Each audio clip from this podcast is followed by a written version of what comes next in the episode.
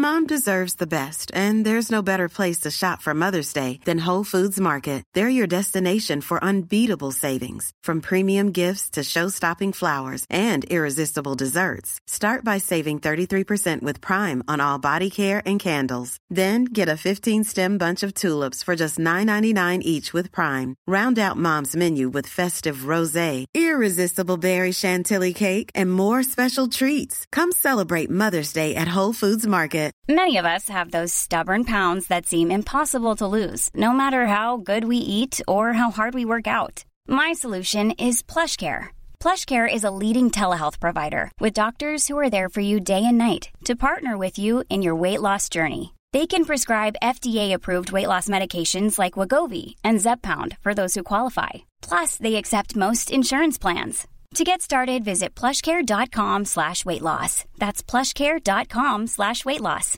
Hi, I'm Daniel, founder of Pretty Litter. Cats and cat owners deserve better than any old-fashioned litter. That's why I teamed up with scientists and veterinarians to create Pretty Litter. Its innovative crystal formula has superior odor control and weighs up to 80% less than clay litter. Pretty Litter even monitors health by changing colors to help detect early signs of potential illness. It's the world's smartest kitty litter.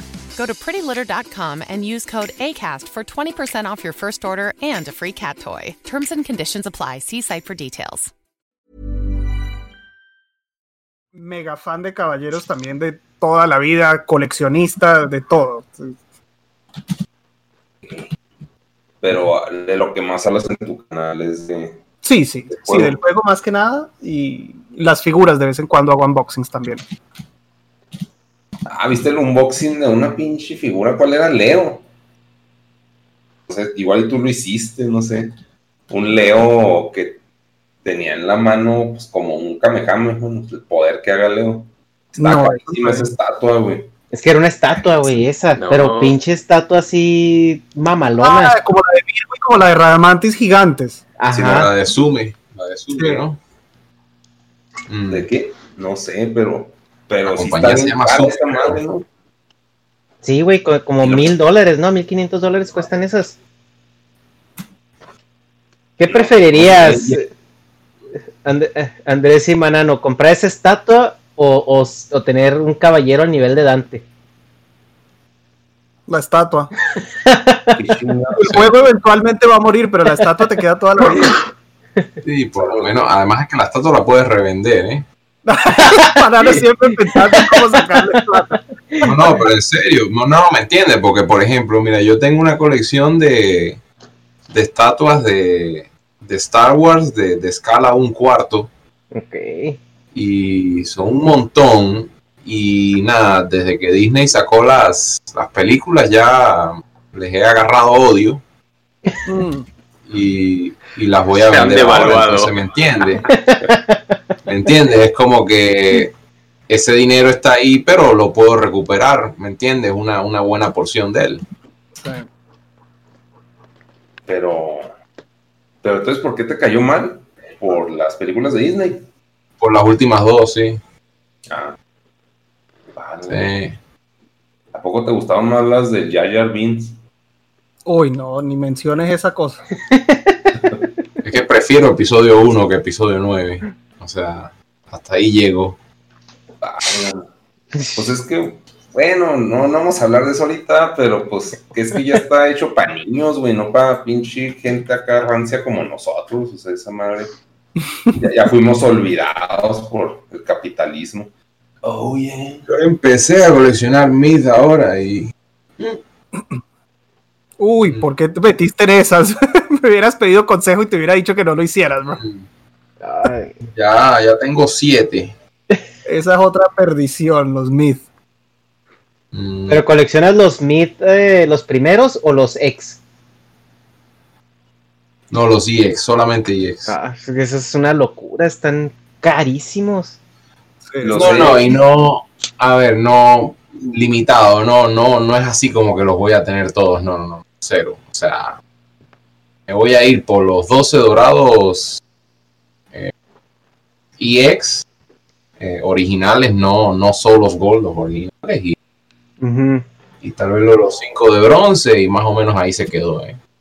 Y después. Hades y Poseidón y Atena, porque no vas a tener a los de bronce y no vas a tener a Atena. Pero entonces si tienes a Poseidón necesitas a los otros de Poseidón. Y si tienes a Hades, necesitas a los espectros, a los jueces del No, infierno. no, no, no, cero espectro, eh. Yo sé, la yo sé vida. lo que tú- No, no, cero espectro. Con que te compres No, no. uno, uno de alguna otra saga, ya con eso valiste quiote, o sea, ya los vas a No, decir, es que no, los necesito yo- todos. No, no, con Hades, a ver, Hades, si lo puedo conseguir, que va a salir EX ahora el año que viene, Sí. ya. Hades y ya. De los otros Ajá. espectros, nada. Y no. luego vas a decir, bueno, y Thanatos y Hipnos para que le hagan ahí compañía. Y luego, ah, y luego los jueces. Y luego, ¿cómo vas a tener a los jueces sin Pandora? Oye, el pinche, el Hades es el guapo que te mandé, güey. El Hades. No, ese es el Sagitario. El año que El Sagitario con Sapuri. ¿Sí lo han visto Sapuri, ese? ¿va? Sí. Que va a salir un Sagitario Sapuri X. Se ve bien guapo Que ese, nada güey. que ver, Sí, pues, nada que ver con nada. Sagitario, Sapuri EX. ¿Qué? Ajá. Pero creo que no es Ayoros, eh. Creo Pero que si es nunca este- sale Sapuri, es inventado, ¿no? Creo no, que nunca es- sale. Creo que en los Canvas sale uno, ¿no? Sisifo, creo. Es el. Porque no es Ayoros. Ah, sí, sí, porque no me acuerdo. Ahora no me acuerdo si sale con Sapuri o sale con su armadura normal nomás, no me acuerdo. Mm. ¿Qué onda, negas? ¿Ya vamos o qué? ¿O ya estamos? Sí. Ah, ya, ya empezó. Sí, ya estamos. Este, pues presento. Estás duplicando audio, no sé por qué. Hola, ¿cómo están? Todos, este, vamos a hacer este podcast. Dejen ver. Aquí estoy viendo. Uh, ah, mira, si hay gente conectada, qué loco. Este, hoy es muy temprano, no sale mi mono en la silla porque ahora está acá en el fondo. De hecho, qué pirata. Sí, cierto. Pero, a ver, espérenme, espérenme. Ahí está ya maximizado o no. Aquí está. Este, tenemos de invitados, vamos a hablar ahora de los caballeros del zodiaco, de un, bueno, no sé si del juego, no, vamos a hablar de los caballeros del zodiaco, porque tenemos invitados a dos creadores de contenido enfocados al nuevo juego. Bueno, no sé en qué año haya salido el juego, ¿de qué año es, perdón? Eh, justo ahora está cumpliendo un año, ahora el 9 de septiembre cumple un año. este, de un juego de celular de los Caballeros del Zodiaco que está pegando mucho y pues los dos hacen es Manano y Androlizan hacen contenido, hacen directos para para guiar o entretener o ambos con respecto a este juego, pero pues ahora no van a hablar necesariamente del juego para que no digan, "Eh, no mames, yo no juego eso, sino de los Caballeros del Zodiaco, que pues es algo que tenemos en la cultura general más pues, en México. Bueno, no sé si en México, en Latinoamérica en general. Acá pues estamos pinches obsesionados. También, Dharma, tú estás medio traumado con... Fuiste, ¿Estuviste traumado con los caballeros o no? No, yo de hecho veo que dices aquí dos, dos creadores de contenido y dos, dos personas muy aficionadas y todo el mundo se está preguntando qué cojones hago yo aquí. Bueno, No pues es yo cierto, me pregunto un poquito, un poquito lo mismo, ¿no? Eh, ya sabemos que ahora hay que, hay que ser muy inclusivos y habéis decidido meter un español. Admítelo. Es que, no, pues es que nosotros ya nos conocen, pues Dharma es, es como dice Ernesto, la voz de la razón, por eso está en medio, ahí arriba de todos nosotros, juzgando nuestros gustos ñoños. Y pues está Ernesto, que es el que se avienta los jales pues, de ese podcast, esto está, pues de alguna forma, el que organizó esto, pues fue Ernesto. Y pues también está muy chido que a pesar de la, lo mismo es siempre, güey, la diferencia de horario que estés aquí no se agüite, es que es chivato y no, también. ¿Tienes preguntas, no? ¿O no? Acá no, yo nomás voy a ver y juzgarlos en silencio. Preguntas, me, me preguntas a mí si tengo preguntas. Pues Sí. tengo un montón, porque hace, hace 25 años que no veo los caballeros del zodíaco, así que alguna me queda así. Ok, Estoy igual, la neta, o sea, pues ya lo superé, pero no, pues si quieres mejor tú presenta, Ernesto, o, o vamos a hablar ya directo del tema, no sé. Pues vamos, eh, vamos primero a revisar. Bueno, eh, vamos a subir en diferido este, este capítulo al canal de duplicada podcast. tu voz, Ernesto. Pero soy yo, no soy yo, sí soy yo. que No, sí, también. soy yo la mía. A ver, a ver. Pero pues no, según yo no tengo ningún speaker habilitado. Ahí me dejé escuchar. Sí, ahí se apagó. Sí. Quién sabe si sea el LAC o algo. Pero bueno, eh, el primero de enero de 1986, eh, Japón despertó con un nuevo manga, una nueva historia de las que tantos le gustan, que son ese tipo shonen donde los protagonistas dan todo por un objetivo, una misión, y al puro estilo japonés de ese entonces tenían cantidades ilimitadas de sangre. Estos jóvenes guerreros eran los caballeros del zodiaco, como los conocimos nosotros en, en México, gracias a España. Ahí, eh, por eso estás aquí, Dharma. Y, eh, pero realmente el nombre en japonés vendría siendo Saint Seiya, que yo creo que ya es como más internacionalmente lo conocemos ahora. En la, cues- la importancia de esta serie para... Perdón, perdón, perdón, Sí. que, ya, que ya veo que me lanzas, me lanzas la primera. No. Gracias a España, no. Gracias a Francia. Que lo sepas. Pues nosotros lo trajimos copiado de Francia. Que eran Les Chevaliers du Zodiac. De- desde ahí partimos. Tranquilito, ¿eh? y gracias, gracias a Francia y a la traducción de, de España, nos llegó ese intro eh, que todos conocimos de, de niños, ¿no? O sea, que no nos trajeron el intro de verdad, que era con guitarras eléctricas y, y toda esta animación suculenta, sino que nos llegó un intro lleno de spoilers. Que desde que entraba la, la orquesta ya veíamos a Sella con armadura dorada, que era la presentación, de hecho, Sella poniéndose la armadura de Sagitario. Y la, la serie empezaba con unos güeyes que se ponían armaduras de, de bronce, que no tenían nada que ver con los juguetes que nos estaban vendiendo, porque es otra historia.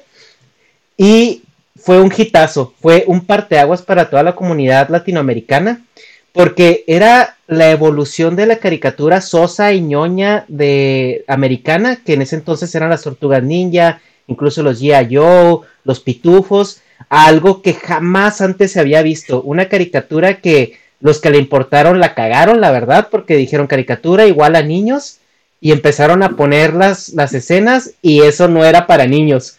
Pero gracias a, a Dios que nadie se dio cuenta y la censura no existía como hoy en, en nuestros tiempos y pudimos disfrutar de entre muchos otros animes. eh, yo creo que el, primero que nos marcó de una manera tan grande y tan general fue Los Caballeros del Zodiaco. Y antes de que digan que Evangelion y Massinger y los supercampeones, los Caballeros del Zodiaco, no nos hagamos pendejos. Ese era el anime así por excelencia del que todos hablábamos. Y pues hoy, como dijo Negas, tenemos de invitados a dos streamers que eh, tienen sus canales de YouTube dedicados pues a esta franquicia, eh, por así decirlo, eh, haciendo streams del juego que lo platicamos ahorita, la importancia del juego. no sé si la podamos dimensionar porque es, es muy, muy, muy grande y es lo que tiene esta franquicia actualizada en, en la psique de las personas al momento de hoy. Y pues, Androli Manano, no sé si nos quieran platicar un poquito acerca de, de lo que hacen antes de entrar a tema. Sí, con gusto, Manaro, te doy la primera oportunidad a ti. Dale, que yo siempre empiezo por orden alfabético, esta vez te la doy a ti. Pero bueno, Androli va con A, ¿no? Y Manano va con M. Pero bueno, Siempre me toca en orden alfabético, Eh. entonces esta vez voy a ceder ese primer lugar. Dale tú primero. Ah, ya, ya, ya, ok, ok. ok. Eh, a ver, de acuerdo con lo dicho, ¿no? Que eh, definitivamente eh, es una, una, serie, una franquicia que, ha tocado los corazones de, muchos de nosotros, de, lo- de los latinos, eh, incluso mucha gente en otras partes de- del mundo. Pero definitivamente para nosotros lo- lo- lo- lo- los latinoamericanos de verdad que es algo especial. Cuanto al juego, el juego viene como muchos otros juegos eh, que se enfocan en una franquicia de anime que está creado para una generación específica. Eh, una, o sea, por ejemplo, fácilmente diría que la mayoría de, la audiencia mía, por ejemplo, eh, son personas de 28 a 38, por ahí más o menos, eh, que es la generación que, creció con viendo la viendo ese ese anime, ¿no? Eh, en la televisión como, como muchos otros. Entonces el juego lo que viene es a capturar esa nostalgia, ese, esos sentimientos de la niñez eh, y a ahora mismo, incluso en estos meses que vienen, a continuar incluso esa historia un poco por medio de, la continuación de Next Dimension dentro del juego que fue algo que no se continuó en forma anime o que tal vez incluso he hablado con otros youtubers como como Gigyu, como como Cal de Star Hill que me han comentado que hay la posibilidad de que ahora se animen a hacer un poquito más del anime, pero eso ya es otra cosa más complicada, ¿no? Pero definitivamente vamos a ver algún tipo de continuación en términos de historia dentro del juego. Entonces el juego ya se está volviendo una, una extensión de, de, lo que terminó en la saga de Hades en, el anime. Que, que, sí está escrito en parte por medio del manga y que el juego está eh, íntimamente conectado a eh, Kurumada Studios, que en sí está conectado de una manera algo relevante, aunque no tan grande, a Kurumada el mismo, ¿no? Entonces, está bien conectada la cosa, parece, o sea, eso, eso, es el resumen, ¿no? Está, está bien armado por ahora. Y aparte de remover nuestra nostalgia, lucrar con ella. Sí, claro. No, y es muy chistoso y muy cierto lo que dice Manano, de que normalmente en estos juegos tú encuentras una audiencia muy variada. Están desde los niños hasta los medio niño adultos, hasta los adultos como nosotros. En este, la inmensa mayoría de la audiencia es, son personas de nuestra edad. Como dice Manano, entre unos 30 y unos 40 años, que creo que todos acá cabemos más o menos en ese espectro.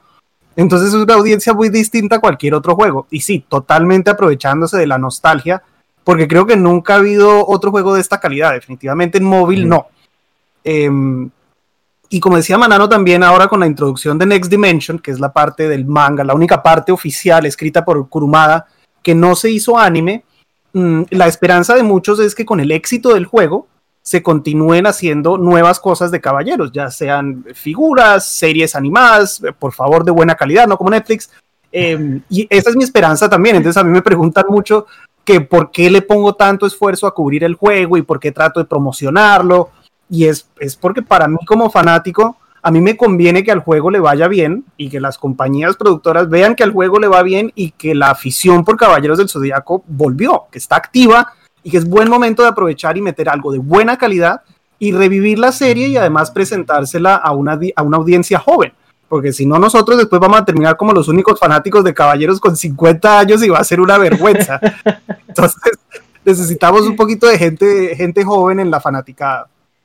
Que mira que... sería, más vergüenza si hubiera más niños. más basura, güey. Así como que, ay, no, soy, soy un niñote. Yo quiero ser un niñote toda la vida, olvídate. Ser adulto es una cagada, bro. es lo peor.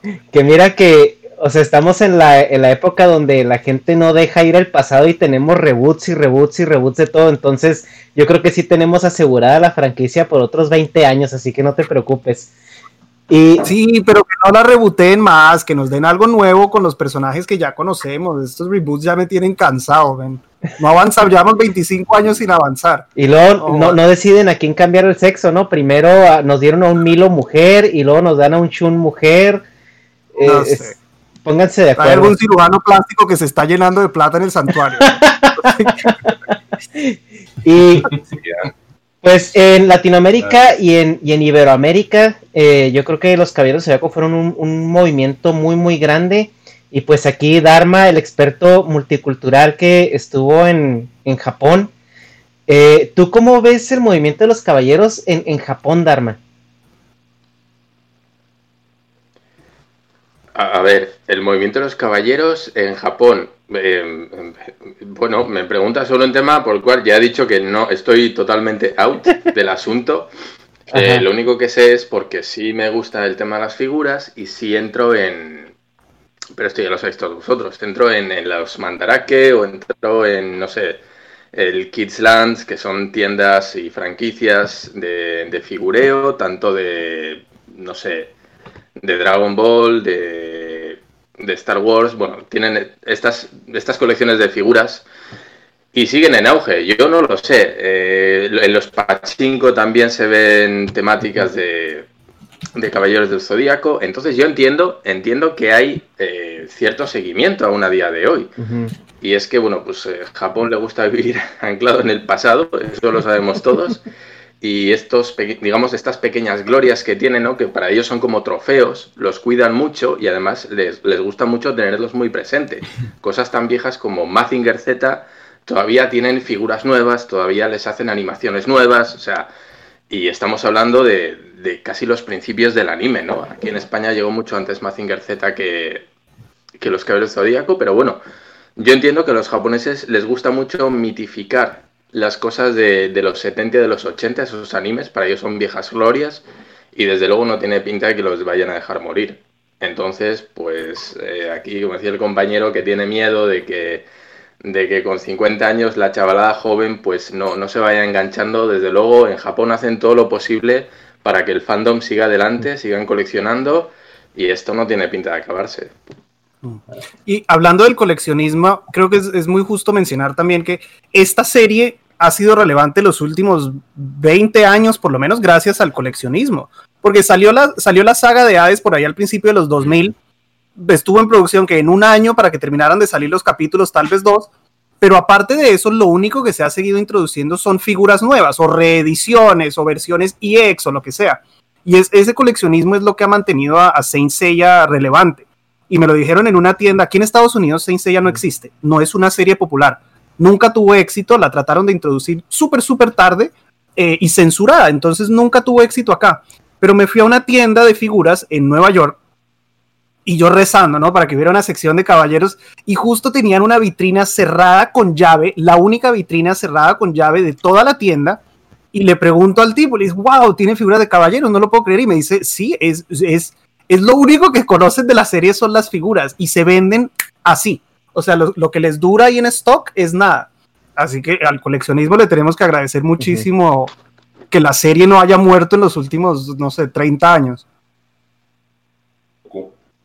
Y pues ahí la pregunta que le tira a Dharma es porque, pues, no, no, Dharma no me dejará mentir, pero hay como franquicias que están todavía más presentes, no sé si es porque sean más comerciales o sean más actuales, pero por ejemplo, estando en Japón, hay en cada esquina hay algo que te grita Dragon Ball o te grita One Piece o te grita Pokémon sobre todo, pero como que es muy raro ver en Japón un afiche o un este un espectacular de Caballeros del Zodiaco.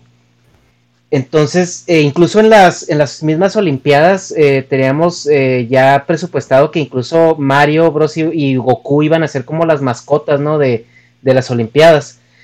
Pero de caballeros sí es como algo que está ahí en la subcultura, pero no te lo grita tanto la ciudad como, como otras franquicias.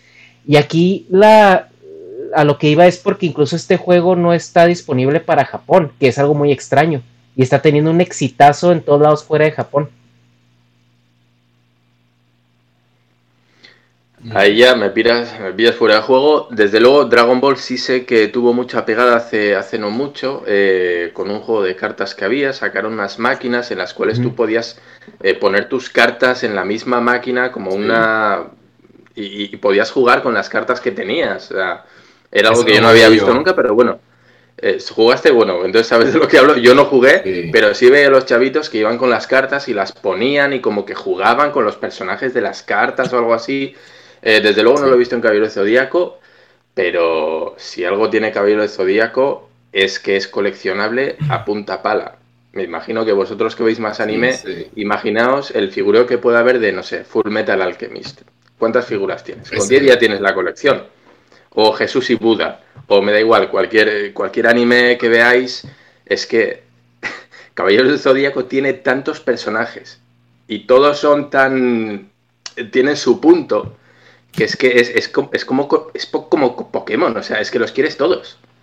Los quieres todos. Entonces, sí, es que se lo han montado muy bien, porque todos tienen su punto fuerte, todos tienen su, su cosa que te gusta, eh, no hay ninguno que digas, este es una puta basura, no, todos tienen su chiste. Entonces, es que se venden como, vamos, como rosquillas, es que no me extraña. Parece que sea un producto hecho para vender figuras. Y yo me imagino que la idea inicial, desde luego, no era esa. Pero es que los personajes son muchísimo más atractivos que los de Dragon Ball, al menos a nivel estético para mí. Y las armaduras, la opción de poder quitar la armadura y, y hacerla en forma objeto, te agrega toda otra dimensión que muchísimos juguetes no tienen. Y eso fue una genialidad desde los vintage, desde que salieron los vintage por allá en el 87, algún genio diseñador de juegos se le debe haber ocurrido la idea y al primero que se la contó le dice, estás loco, eso no se puede hacer. O sea, tener una figura que le puedas quitar toda la armadura y armar la constelación, pero debe haber insistido, se la ingeniaron y desde los vintage los sacaron así y creo que esa es parte del éxito, sentirte que le estás poniendo la armadura a tu personaje. Y los juguetes, yo tenía los juguetes, no eran juguetes para niños. O sea, yo recuerdo tener eh, tres, cuatro personajes con piezas de metal. O sea, eran piezas de metal que pesaban, tenías que tener mucho cuidado cuando los armabas, cuando jugabas con ellos. Era un estilo de juguete que no era nada tosco, eran unos juguetes muy finos. Sí. Y, y yo eso no, no, lo había visto nunca antes. Yo tenía pues los He-Man, los G.I. Joe, que bueno, pues los podías tirar al agua, los jugabas, los golpeabas, pero tú no podías jugar así con los Caballeros del Zodíaco, era imposible. Parecían figuras directamente hechas para vitrina. Sí. Sí, no están tan locos. No, ese, ese, ese jueguito de, de cartas se llama Dragon Ball Heroes y definitivamente es un éxito enorme en Japón. Eh, Yo cuando estuve allá lo compré cartas y me, me metí en el arcade y lo jugué. Eh, obviamente con mucha dificultad porque uh, tenía que aprenderme dónde estaban los botones correctos para poder jugar y aún así no podía leer las habilidades de ningún personaje ni nada. Entonces, bastante difícil. Pero, pero lo hice igual. Eh, y, y, bueno, a ver, eh, obviamente soy un fan fuerte de, de, Caballeros del Zodiaco, pero también soy fan de Dragon Ball. Eh, entonces, estoy de acuerdo que Caballeros del Zodiaco, desde un punto de vista de, de, de complejidad, de construcción de los personajes, de construcción de, las armaduras y de los aspectos visuales es, es, más complejo que Dragon Ball, sí. Ahora, que sea más efectivo o más popular, ya ahí ya estamos entrando en otro territorio, ¿no? No, en eh, popularidad ni cerca, Dragon Ball gana. Porque si Dragon Ball es el, el, rey, ¿no? O sea... A nivel mundial, te digo que en Latinoamérica se dan la garra, pero a nivel mundial Dragon Ball gana, sin duda. Pues simplemente mm. con el mercado americano ya con eso te llevas de cancha, sí. Y sí. pues Negas, ya sé que estás muy calladito ahí pensando en estos niñoides, ñoños, este, y, y, no, pues y, y, que Dharma parece babo de cártel y va directo, dice a mí no me anden con gilipolleces, yo voy directo al punto. Pero tú Negas, tú también, pues, tú eres niño caballero del zodiaco también, ni mo que no. Simón, pues es que, ah, ¿qué puedo decir de eso? Hasta echarles flores, ¿no? Los pinches caballeros. Pues nomás tengo al Seiya, güey. O sea, de Monashina nomás tengo al, al Seiya. Lo compré hace relativamente poco, como un año, con la armadura. Porque acá nunca llegaron las primeras armaduras, que eran chidas para mí, a pesar de que traían falda, pues como que era más masculino tener casco que diadema. Le cambiaron la diadema por el casco, yo creo, pero digo, la pinche la falda por la diadema. Pero, pues, sí, por ejemplo, compré a ese y luego quería comprar al yoga. Y supongo que si ya tenía el yoga, pues iba a querer al pinche dragón. y luego al otro. Dije, no, este pedo, no, mejor monachinas. Pero, por ejemplo, o sea, pues sí duré traumadísimo con los caballeros, pero me gustaba mucho. No sé si vieron los. que ya me va a salir de tema, voy a mezclar monachinas con caballeros ¿Qué tiene? Pero tiene hicieron adaptaciones de las ilustraciones que usé pues, para poner la historia en, en YouTube, que hicieron a los caballeros de oro, los hicieron mujeres. No sé si vieron esos fan art. Ah, sí, le, los. Ay, ah. eso tiene un nombre. Cross. Yo tengo dos, son dos libros, ¿cierto? No, nomás eran unas ilustraciones, no sé si había libros. Sí, sí, hay dos libros que ahora son básicamente imposibles de conseguir, pero cuando salieron yo tuve la suerte de comprarlos por eBay. Sacred Saga se llama, Sacred Saga. Ay, ja, busco eso. Esos son los nombres de los dos libros. Yo los tengo, esa es una de mis tesoros de mi colección de Sí, caballeros. oye, oye, eso sí me interesa.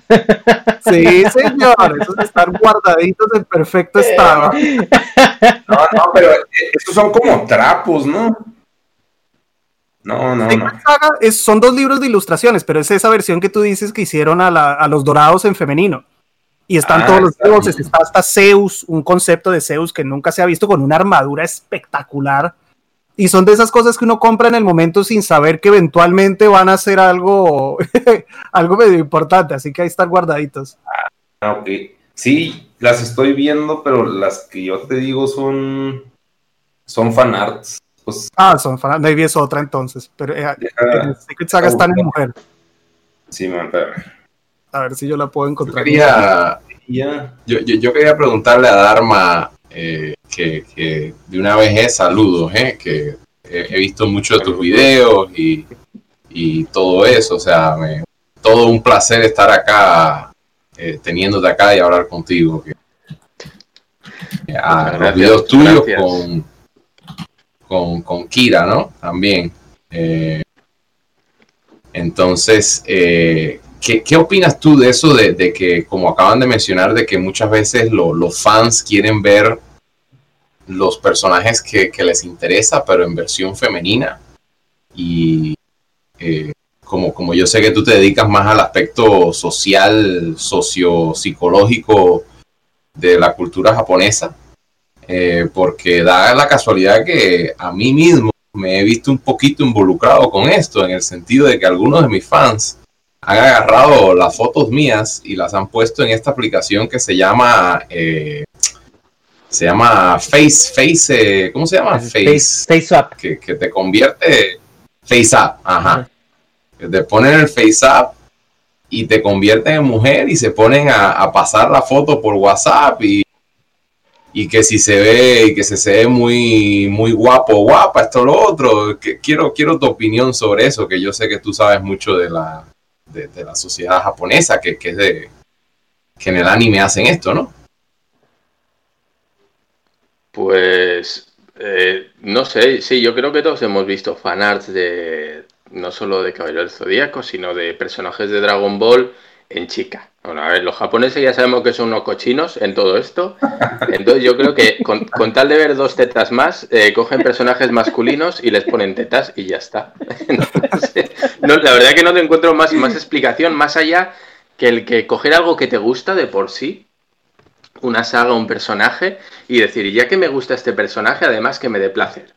O sea, me gusta plus plus, ¿no? Eh, entonces, no lo sé, no lo sé. Puede ser simple, simplemente curiosidad de, hacer versiones alternativas, ¿por qué no? Como algo curioso. Y oye, ¿cómo se vería pues eh, Goku de mujer o Seiya de mujer o me da igual, eh, cualquier personaje de mujer?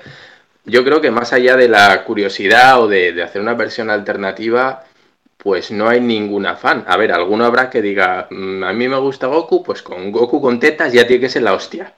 Seguro que hay alguno, pero no sé, no sé hasta qué punto hay, hay un afán de sexualizar eso, más allá de ver una versión alternativa de un personaje que te gusta. Mm. Sí, bueno, ahí estoy poniendo en pantalla para el director las imágenes a las que me refiero. Pero pues es que a mí se me hace muy bonito eso, Darwin. o sea, porque por ejemplo, a los japoneses les maman los barcos y sacaron una serie de unas monas chinas que son barcos. Se llaman. No me acuerdo cómo se llaman. Y, pero también las armas las hacen mujer y son monas chinas de armas. Los aviones también. Entonces, Sí, sí. mira, sí, sí, Pero- recuerdo que había unas, unas muñecas que tenían hélices en las piernas y cosas así. Eran como azafatas, vamos a decir, ¿no? O como militares, chicas militares con, con metralletas y con fusiles. Y donde estaban las piernas, a partir de- del muslo para abajo, eran como la cola de un avión con unas hélices o algo así. Que dije yo, ¿esto, Sí. ¿esto a quién le gusta? ¿A quién cojones le va a gustar esto? Pues mira, a Negas. nomás a mí. Siempre hay algún loco, eso es lo de menos, siempre hay algún loco. Si no, no Dice- existiría. Siempre hay demanda. dice- Sí, no, pues es un imperio, porque pues hay muchas, hay hasta arcade, esas cosas. Pero bueno, ahí me estoy desviando del tema porque a huevo quiero meter monas chinas Este, vamos a seguir con ¿qué? los caballeros del zodiaco.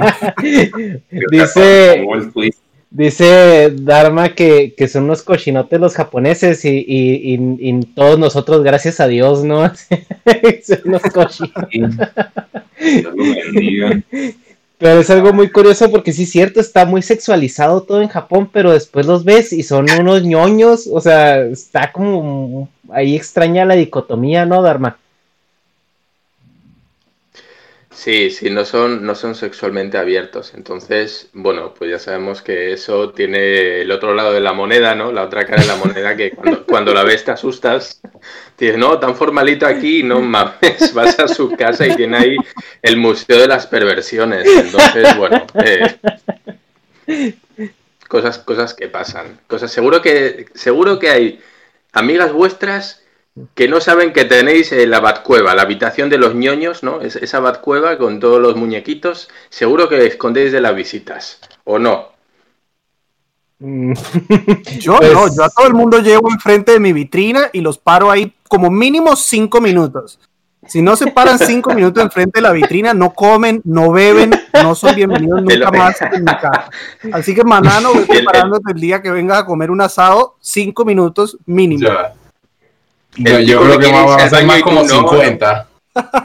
Yo sí soy súper orgulloso de mi colección, bro. Ese es mi tesoro más preciado. Oye, Andrés, pero. No, no te vas, no te vas al baño, cabrón. Quédate mirando cinco minutos más, no lo apreciaste lo suficiente. Oye, pero tengo entendido que, que, tú tienes esa vitrina en tu recámara, ¿no? ¿No será un truco ahí, este. oculto? No, es la única esquina donde entraba en la casa, bro. Mi casa es chiquitita y tenía una esquina libre en el cuarto, entonces le rogué a mi esposa, le compré un set de cama todo nuevo, así todos muebles nuevos y le dije, por favor, dame esta esquina, hasta que la logré convencer y me dejó poner mi super vitrina y entonces literalmente yo me levanto con la alarma en la mañana, abro los ojos y lo primero que veo es mi colección y soy feliz. y luego ya volteo y veo a mi esposa. perdón, perdón, primero mi esposa después la colección, perdón. ¿Sí, Negas? Este, no tendrá fotos de la colección, es que la están pidiendo aquí en el chat. ¿De la mía? Sí, ahí te mando por el Discord donde estamos. Espérate que busco. Permiso. Mira, hablando de figuras, ahora mismo pusieron en Amazon Jabu en precio-costo. Oh, ¿el Revival? El Revival EX en 80 dólares. Pero pues 80. Pero pues Jabu ese es como... precio costo. El, el, Pegaso morado, o sea, ese te lo, casi te lo regalan. Yo no sé por qué siguen sacando Jabu si nadie lo quiere. Pobrecito. Yo tengo el original, entonces no voy a comprar el Revival porque no pienso volver a comprar todo. Si compro el Revival de Jabu, después me tengo que comprar el Revival de todos los otros de bronce y me niego. Claro. Pero ¿cuál es el Revival? A ver. Es una versión un poquito mejorada. Entonces, estos, los originales salieron ya hace como 10 años casi. Entonces, les mejoran las articulaciones, los detalles de la cara, cositas así. Ahí Pero vos tienes el, Mid o el, EX.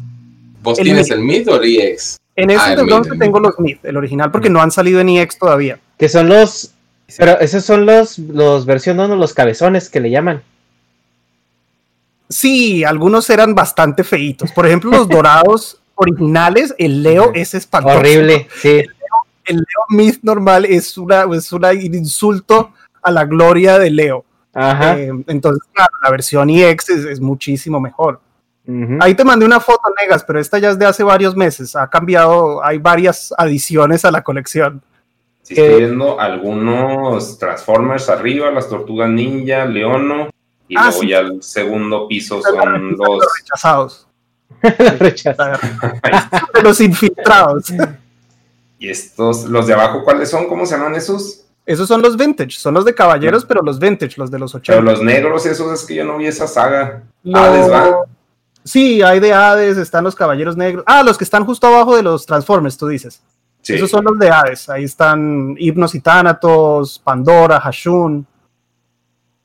Y luego abajo están eh, los dorados, y luego más dorados, no mames, los de abajo son carísimos, ¿no? Los de hasta abajo, los... Los vintage, muchos de esos son los relanzados del 2005, los que tenía originales de los 80 los tengo guardados. Y estas son las reediciones que son más, más baraticas de reemplazar si algo sale mal. Ah, no sabía que sacaban reediciones. Sí, 2005 creo que salieron, algo así. Que fue cuando salió la saga de Hades en anime, que hubo como una, una resurgió la serie un poco y empezaron a sacar estas reediciones y además fue cuando empezaron los Myth. Fue, Sí, fue Tú hiciste con- el video de que restauraste el mono de la espada. Ah, sí, sí. Pero una restauración re pirata, pero yo soy, tengo cero arte, yo nací sin arte. A mí ese gen, el gen del arte, no me tocó. Eh, pero pues mejor de lo que estaban, quedaron, porque los, los anteriores estaban totalmente despintados. Si ahora estoy en el otro lado, que están algunos dorados junto a Atena. Y luego arriba están Esa, de esa estatua de Atena que ves abajo, enfrente del patriarca, esa es comprada en Atenas, en la calle de Atenas, por allá en el 2000 tuve el chance de viajar por allá y apenas la vi dije, esto es esto Wow. tiene que irse conmigo. Qué loco, ¿no? Esa sí viene de Grecia de verdad, verdad. Oye, ¿y luego por qué no tienes a los sellas normales? O sea, los de bronce. No me gusta tener repetidos, entonces, ya los tengo en la versión divina. eh, no, no he comprado los de la armadura original, porque es que además no tengo mucho más espacio. Ese es el problema. Mm. Y aquí donde lo ves, ya hay como por lo menos seis o siete figuras más desde que tomé esta foto. Ok, ok. Mm. No, pues sí. Pues qué bonito, qué No, es que bonito. parece la, la armadura de la boda, no mames, es que sí se ven, o sea, los divinos. Está- Se nos casa el sella, güey, pero- Y lo- ahí se ve en medio el mamado ese con su armadura mega insípida, güey, ¿cómo se llama ese? El Geki, Uno, el oso, el Geki. Geki. Ajá. Sí, ándale ese, güey. A Geki Sí, es el mejor, men, es gigante. Me encanta Geki, es uno de mis favoritos. Pero los gigantes casi nomás llegan a que les peguen, ¿no? Me lo pelan y lo pum. Aguantar golpe nada más. Ok. Sí, pues ya vieron la colección. La gente aquí, supongo ya están felices. Más que seguimos. Oye, yo, yo tengo una pregunta, porque hay una figura que siempre he querido tener, pero nunca me he atrevido a comprarla.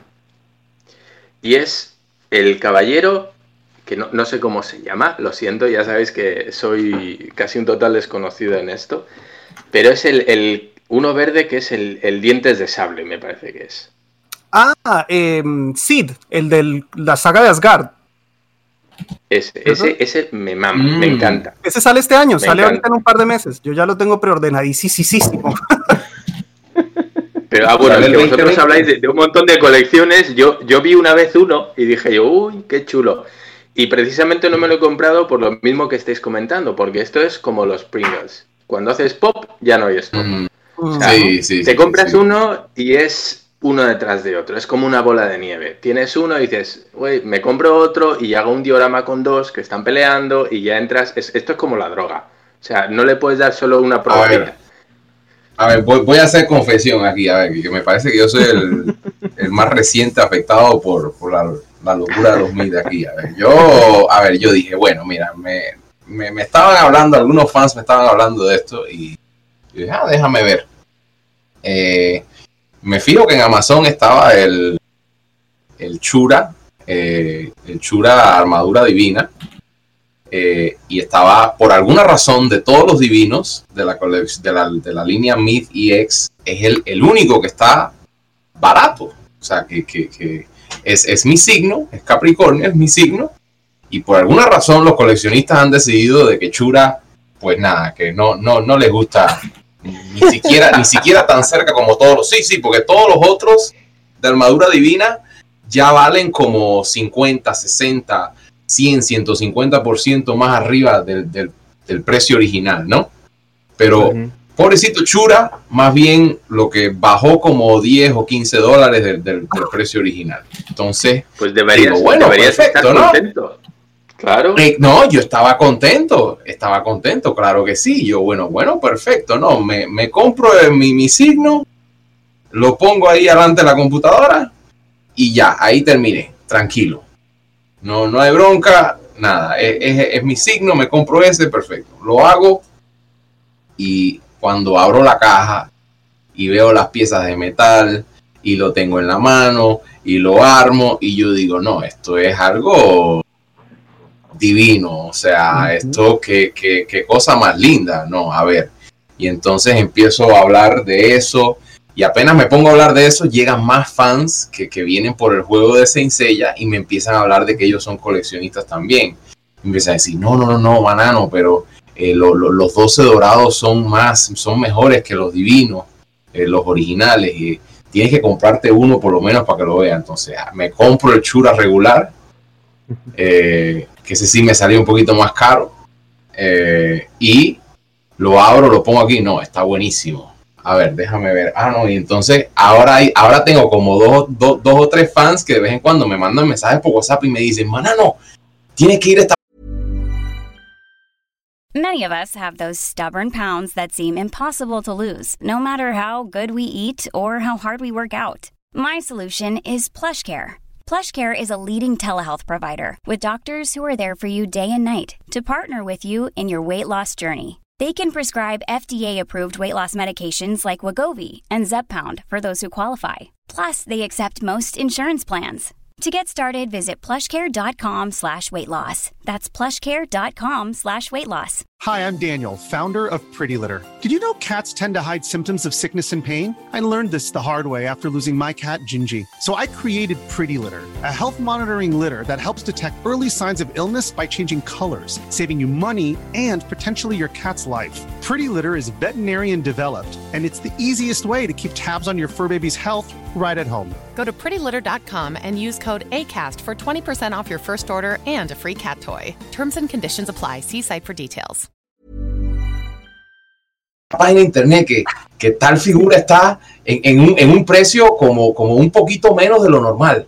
Apúrate, apúrate. Y yo, como, ¿en serio? Sí, sí, dale para allá. Entonces, dale para la página de internet de, de, Mandrake. Uy, mira, mira, mira, mira, Mandrake, apúrate, da, dale el clic lo más rápido posible porque en cualquier momento te lo llevan. Yo como, ay, ay, huevo, sí, sí, sí, no, no, es el Saga versión original, el primer EX. EX. Yo como, bueno, ok, pla, ordénalo, mandrake, cinco días, cinco días después lo tengo acá. Y en esa, en esa huevada ya tengo dos afuera, una, dos, cuatro, y tengo cinco en caja. Eh, Bienvenido. En, en, términos de, un lo que han pasado son como tres semanas. Han pasado como tres semanas nada más, ¿eh? En toda esta web. Sí, es una. Cuando empieza es difícil parar. Es que, eh, eh, pero lo que tú dices es muy cierto. Yo creo que la primera vez que cualquier persona abre una figura de esas y dice, ah, es un muñequito. Y luego abres la caja y empiezan a salir como 45 piezas distintas. Todo, todo pesa porque es todo de metal. Eso es una experiencia y ahí te das cuenta que no es un muñequito, esas vainas son una obra de arte, bro. Y la ingeniería, además de, de, armarlos, como mencionamos, ahí está, mira, ahí está Shura. la ingeniería del diseño de, los, de las figuras es espectacular. Ese me falta, Marano, lo voy a ir a robar. Ah, bueno, perfecto. Te doy mi dirección para que lo desaparezca por la noche a desaparecer. no lo tengo. No, la armadura. Aparte, aparte de las miniaturas, también compráis las bases, compráis, ya sabéis que hay como efectos, ¿no? Como que, le da un puñetazo y tiene esa onda de choque. ¿También compráis esas cosas o os limitáis nada más a, los muñecos, a las figuras? Yo por ahora estoy solo con figuras. Yo tengo, mira, yo lo que estaba pensando era como, como me, eh, me sigo, sigo diciendo de que no los voy a coleccionar todos y que nada más me voy a limitar a, a los principales, voy a comprar los, los 12 dorados, los 5 de bronce. Ese, e, este chura de acá, a ver, voy a enseñar acá que es un chura más exagerado, que este fue el primero, eh, que es el, el, chura divino, que es como más exagerado, pero es más, o sea, desde el punto de vista de figura es más interesante porque es más detallado, pero, pero al mismo tiempo es como que demasiada cosa, ¿no? Oye, si es eh, te, vas a quedar, te, vas a quedar ahí solito, chula divino. Tus otros amiguitos divinos no van a, no van a, regresar, no van a llegarse acá ni nada de eso.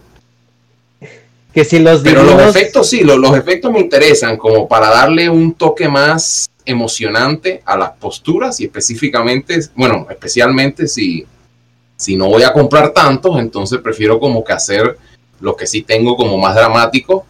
Interesantemente los efectos eh, ahí los chinos en eBay y en Ali eh, que obviamente yo todo lo que compro es original Bandai japonés, pero los efectos, los chinos hacen efectos que los mismos productores originales no hacen. Entonces, como, como por ejemplo el, el dragón naciente de Shiryu, eh, o muchos dragoncitos pequeños para ponérselo a Doko. Eh, venden esas cositas que Bandai no te hace. Y que bueno, como es un efecto, ¿por qué no? Eh?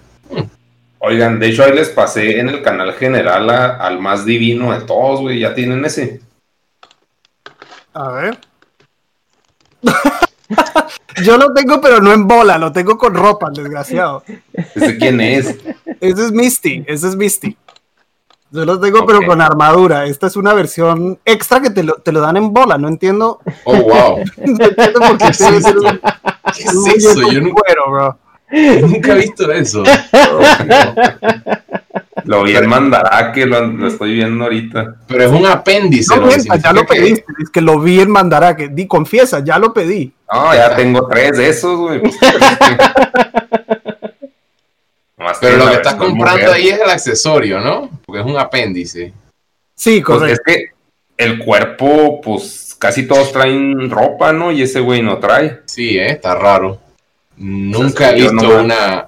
Primera vez que veo una Myth desnuda así en la caja afuera. Mm. Los Sí, apéndices normalmente son, fue como una pequeña mejora que sacaron para las primeras figuras que fueran medio horribles, como el Leo ese. Sacaron un apéndice que les mejora los detalles de la cara, el pelo. Pero a Misty simplemente lo mandaron en cuera. No, no entiendo tampoco por qué. Sí, pues estoy, te digo, scrolleando y pidiéndolo, ya. No se crean, es que ese se acabó luego, luego. Dice, ya no Ya no, hay. no alcanzaste ya. sí, de- tienes que apurarte, pero, pero rápido, ¿eh? Porque si- Sí, no, Ahí, ahí dice, ya no hay. se los acabó en megas todos, chinga. por ejemplo, creo que hace como dos o tres días me, me dice un muchacho, no, no, vete a Amazon que está Leo. Está Leo en, en 176 o algo así. Y yo digo, no, pero supuestamente ese no es el que menos les gusta de los 12. A ver, no, la opinión de los, de los coleccionistas, ¿no? Ajá. y me pongo a hablar, a hablar con este, con este fan y a pensarlo y como cuando digo, bueno, ok, lo voy a hacer, ya no. Mm, Porque, o sea, hay demanda, pero al mismo tiempo como que esta gente de, de, de Tamashinations han puesto muy baja el- la cantidad también y es algo que yo no entiendo porque yo diría, bueno, por lo menos produce la cantidad que satisfazca la demanda, pero ellos como que les gusta tirarlo un poquito por debajo de la demanda sí. para Sí. crear como una cosa social de, de, de, de- De no sé, de, culto, de- de- de lo consigo y tú no, no sé. Sí, De exclusividad. Mm, justo. mm. Pues te digo, por ejemplo, ese, ese EX que va a salir ahora a principio del año que viene, yo me imagino, yo estoy seguro que si hicieran unas dos o tres mil unidades más las venden también, pero ellos como que dicen Duda. no, y, yo, y tal vez, tal vez Dharma pueda añadir un poquito aquí en eso de que yo veo que cuando yo fui a Japón, etcétera, por ejemplo, lo- los restaurantes y todo, es como que bueno, se va a mantener de este tamaño y ya más nada. Y, y el que, y el que quiera entrar aquí como que haga línea afuera. Eh, y también en otros países asiáticos, como esa, esa idea de que no necesariamente, o sea, no es como que, no es como lo- los americanos que es como, bueno, vamos a crear un Walmart porque tenemos tantos clientes que sea inmenso, ¿no? Ajá. Pero allá no. Sí, Mm. Pero Bueno, pero eso es algo que los que hacen colección de figuras de Marvel, por ejemplo, de DC de superhéroes, también lo ven. Hay tiradas limitadas y precisamente por el tema de que sean limitados tienen un valor añadido. Si tú haces una tirada limitada a 200 ejemplares o a 500 ejemplares, eso se va a revalorizar muchísimo más. Es una mentalidad de negocio. Es decir, no solo estás comprando Mm. la figura, sino que muchos de los que lo compran es para revenderla luego. Es decir, es como quien compra un cuadro, quien compra una propiedad pensando en venderla en un futuro. Entonces, este tipo de cosas hacen tiradas muy pequeñas, yo entiendo precisamente para que el valor en el mercado sea mucho más alto. No es cuestión de, de que solo sea limitado, sino que, o de coleccionismo, sino que tiene un valor añadido de cara a un futuro. Yo estoy seguro que muchas de, de las figuras se venden no porque las quiera la persona quedárselas para su colección, sino por, por un afán de reventa total. Sí, pero, la pero entonces, ¿cómo, ¿cómo, que el fabricante, lo, eso es lo que no entiendo, que cómo, cómo ellos no piensan en ellos vender más unidades en vez de lo que están haciendo es como dándole más poder al revendedor, ¿no? Mm. Y de hecho, eso de la reventa es un problema bien grande que mucha, la comunidad se queja muchísimo de, de los revendedores. Porque combinas el hecho de que no tienen una producción así de 3 millones de unidades, es una producción limitada, y le sumas a eso los revendedores que compran 50 y se acaban todo el stock y después te lo venden a 100 dólares más cada figura y termina haciendo plata es el revendedor. Eso es un problema bien jodido. yo entiendo lo que dices, que dices tú, si hicieran mil figuras más las iban a vender y la empresa ganaría dinero. Es decir, yo, entiendo que tiras un poquito por ahí. Pero si una empresa hace, como dice él, 3 millones de figuras, ¿cómo va a justificar que, que vende a, no sé, a aquí estamos viendo a 15.000 yenes cada figura. No lo puedes justificar porque dices, pero si hay un montón, ¿por qué voy a pagar un precio tan alto por un producto que, hay tanta oferta? ¿Qué hago? Reduzco esa cantidad de 3.000 a 200 y me puedo permitir poner el precio que me dé la gana. Porque quien quiera comprarse esa figura va a pagar lo que el precio que yo le ponga. Así le ponga mil dólares a la figura, lo va a comprar. Entonces, pero ni una ni otra, bueno, como pues, es pues como si Mickey Mouse también. tuviera tres Mickey Mouse en el mundo, así que pues, Imagínate, pues, si solo hubiera tres, si solo hubiera tres, podrían poner que un millón de dólares y habría alguien que se compraría uno de esos tres Mickey Mouse por un millón de dólares, nada más porque hay tres. Yo digo que les falla el capitalismo acá grosero, Yo digo que, los caballeros los compre Disney y, olvídate, güey. no, no, no, no, no, ya fue suficiente con Star Wars. Ya, hemos visto lo que han hecho con Star Wars y todavía todavía nos queda por ver lo que hacen con Alien, con la saga de Indiana Jones. yo no quiero ver más, ¿eh? Yo con Disney ya terminé. No, pero es que, por ejemplo, la, la, el Mandalorian, güey, debes admitir que es una chingonada. La neta. No. Y es de Disney. No. ¿No, te gustó Hay capítulos que sí. Los tres primeros capítulos están muy bien. El cuarto parecía un capítulo malo de la serie de Stargate. Pues es que yo no vi esa cosa, güey. No, no. O sea, que, se, va a proteger a unos aldeanos que, hacen bebida con una especie de sapos y, o sea, ¿qué me estás contando? La trama de Yoda te, te, la compro, pero esos capítulos, digo, güey, o sea, tienes que son nueve capítulos nada más. En nueve capítulos, me estás metiendo capítulos de relleno. En, nueve, en una temporada de nueve. No estamos hablando de 23 capítulos, estamos hablando de nueve putos capítulos. Y me tienes que meter tres o cuatro episodios de relleno. ¿Esto que es Naruto? No tiene ningún sentido. O sí, pues capitalismo también. Pero, o sea, la historia es buena, ¿no? ¿O no? La neta. Pues. O sea, independiente pues del relleno, ¿no te gustó? Sí, X, o sea, normal, normal. Lo que pasa es que nos han acostumbrado a, a darnos un producto tan pésimo de Star Wars que ya estamos eh, dispuestos a, glorificar un producto que, está bien, está bien, bueno, pues sí, no, es malo, está, está chulo, es muy, pues, muy fan-made, está bien, o sea, para los fans está, está chido, pero tampoco es la gran cosa, para mí al menos, no sé, a lo mejor sigo siendo muy exigente con Star Wars después de lo visto, pero no lo sé. Me parece un producto que es correcto. Bueno. es que a mí es lo que más me ha gustado de Star Wars, porque las primeras de Star Wars se me hacían turboñoñas. Sí sé que definieron mucho de los efectos especiales del cine y eso está muy chido. pero la historia se me hacía mega cheesy, güey. O sea, como que hasta para los ñoños me duele tanta cheesiness. Pero como que en el Mandaloriano sí se me hacía más pinche adultín el pedo, a pesar de que están cuidando un niño. O sea, como que sí sentí que era un western espacial, de un forajido valiendo verga, por monedas, y luego se meten sus ideales, que eso sí se me hizo más, más nada que ver con los caballos del zodiaco, ¿eh? qué chingos. No, no, no, no, no, no me lo vas a vender, no me lo vas a vender como un Clint Eastwood espacial, no, no, no. Esa era la idea de George Lucas de, Star Wars, ¿no? sí, sí, sí, pues ya. Pero bueno, no. nos, estamos, desviando. sí, sí, nada más, un poquito nada más. Como... Mira, algo, algo que de verdad que, que, perdón, que, bueno, ya que queremos regresar a Caballero del Zodíaco, que, que yo de verdad, igual que, igual que Androl, igual que muchos fanáticos de, de, de Caballeros del Zodíaco, es, es esta esperanza número uno de que se, de que se continúe la historia de Next Dimension, etcétera, etcétera, pero además de eso, de que, de que otra generación se, se, vuelvan fans, eh, se animen a meterse a Caballeros del Zodiaco o, infectarlos, o no, no, no, no sé cómo decirle, ¿no? Que, que, que, esa otra generación se vuelva fanática, porque yo estaba hablando con, con algunos otros fans y por ejemplo, gente que colecciona las figuras, etcétera, me estaba diciendo, no, esto de las figuras de, de Midcloth, probablemente de aquí a tres años ya nosotros estemos viejitos y ya esas figuras como que pierden el valor porque ya no hay un mercado de fanáticos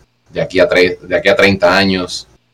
Pero eso pudiera cambiar con, con el juego ahora y la posibilidad de un anime o la posibilidad de, no sé, yo, yo, lo que veo es que hay un potencial aquí con el juego eh, que si, si la gente de Tencent y la gente de Toei pudieran hacer las, paz, las paces y hacerse amiguitos un poquito más, pudiéramos llegar a ver un, un renacimiento de Caballero del Zodíaco Sin No, no sé qué opinan ustedes.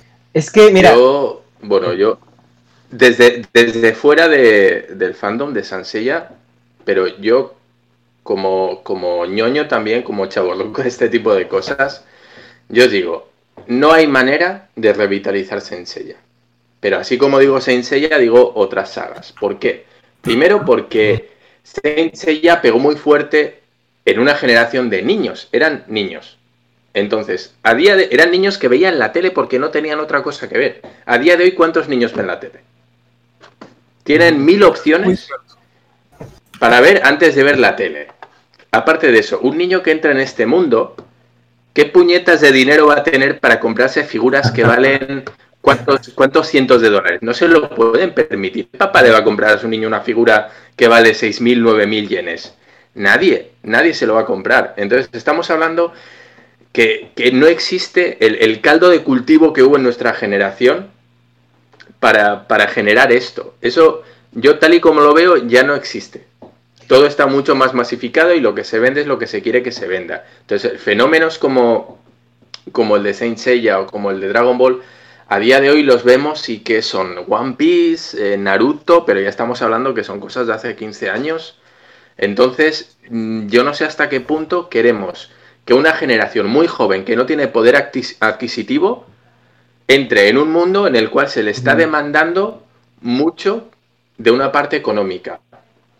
¿Cómo meterías tú ahora Saint para niños y que de aquí a 10 años tengan el poder adquisitivo de, comprar figuras y de meterse en el mundo? Yo lo veo muy ah. complicado. A ver, Manolo. muy complicado. Tengo que meterme a defender.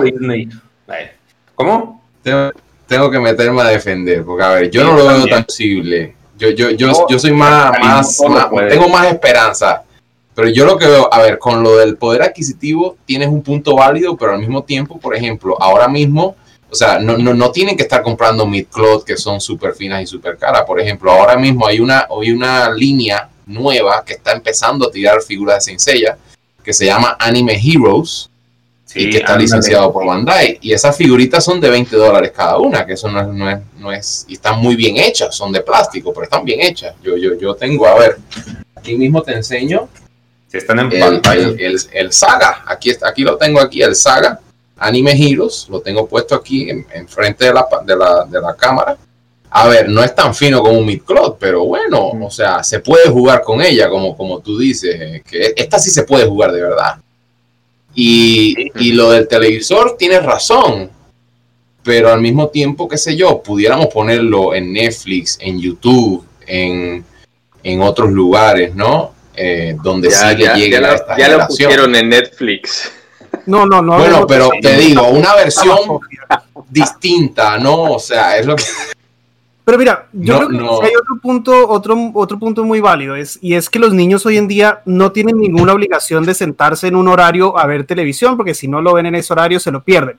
Entonces, como decía Ernesto al mm. principio, Saint Seiya marcó muy fuerte porque fue la primera serie que impactó, ¿no? Pasamos de ver Transformers y cositas así que eran divertidas, pero bueno, no era nada grave a ver a Shiryu sacarse los ojos y sacar corazones y cosas así. Eh, y, no teníamos otra opción, o sea, a las 5 de la tarde no había literalmente nada más que ver. Entonces yo tenía 100% de probabilidad de que si estaba sentado enfrente del televisor, ¡po! me tocaba el Shiryu en cuero, seguro, garantizado. Hoy en día eso no existe, entonces es mucho más difícil lograr enganchar a los niños. Mm. Y no todos los niños son, son fans de anime. En nuestra época, cuando salió Caballeros, todos los niños instantáneamente sin saberlo, sin saber lo que era anime, se volvieron fanáticos del anime y acá seguimos como unos pendejos 30 años después viendo anime. Perdón, perdón, perdón. Este, ¿qué género es Saint Seiya? ¿Sí es shonen? Sí, shonen. Shonen, ¿no? Sí. sí, sí, empezó en Shonen Jump. Pero es que también Caballeros de Zodiaco tiene algo muy, muy en contra de ellos para poder revitalizarse, que es no han podido entrar al mercado gringo. Entonces, si no puedes entrar al mm, mercado gringo, se corta y se... O sea, pierdes un 60% del mercado potencial. Y si se fijan, cuando empezaron a meter la serie, Bandai empezó a sacar muchos juguetes que eran más para niños, que eran estos caballeros que venían en blisters, que no se desarmaban, que eran parecidos a los heroes que están saliendo ahorita. Ah, yo esos cuando los vi se me hacía un producto muy bueno, que decía, no manches, está muy, muy detallado y es como tipo escultura. Pero al no pegar en Estados Unidos, eh, no generas ese mercado y ya tus líneas de producción no, no justifican. Entonces, ahora si te fijas, el coleccionismo de Caballeros de Zodiaco es, o, la franquicia está enfocada a los 30 teenagers, que somos los que tenemos poder adquisitivo, porque incluso un, no hay juguetes que están direccionados para niños porque no existe ese mercado. Entonces el problema que tenemos ahorita es de que para que la franquicia se revitalice y llegue al punto de estar como en un eh, Dragon Ball o Pokémon, necesitas encontrar la manera de meterte sí o sí al mercado americano. Una vez que te metes al mercado gringo, se te van a abrir las puertas para, para hacer lo que tú quieras con esa serie. El sueño americano. De hecho, no mames, pues o sea, como que el ejemplo más claro de eso del que la que revivan los caballeros es este juego, el que ustedes juegan, porque pues se lo hicieron así unos fanatiquitos de que, ah, por favor, por favor, por favor, bueno, ya es tu pinche juego. Y lo hicieron y pues claro que le pusieron todo el corazón o no sé, y se clavaron bien caro y lo. O sea, si hay dinero aquí involucrado, como que es cosa de buscarle el modo al producto para que pegue, porque no es un mal producto. Y créeme que están haciendo todo lo posible porque el juego es muy exitoso en toda Latinoamérica, en Europa también es masivo, pero acá en Estados Unidos no existe. Entonces ellos están haciendo todo lo posible por, por lograr romper acá, romper esa barrera y entrar, pero la gente simplemente no conoce la propiedad. Entonces tú te metes a Google Play, encuentras eh, juegos de Naruto, Bleach, eh, Dragon Ball, One Piece y Saint Seiya un americano jamás va a bajar el juego de Saint Seiya antes que los otros cuatro. Va a ser la última opción siempre.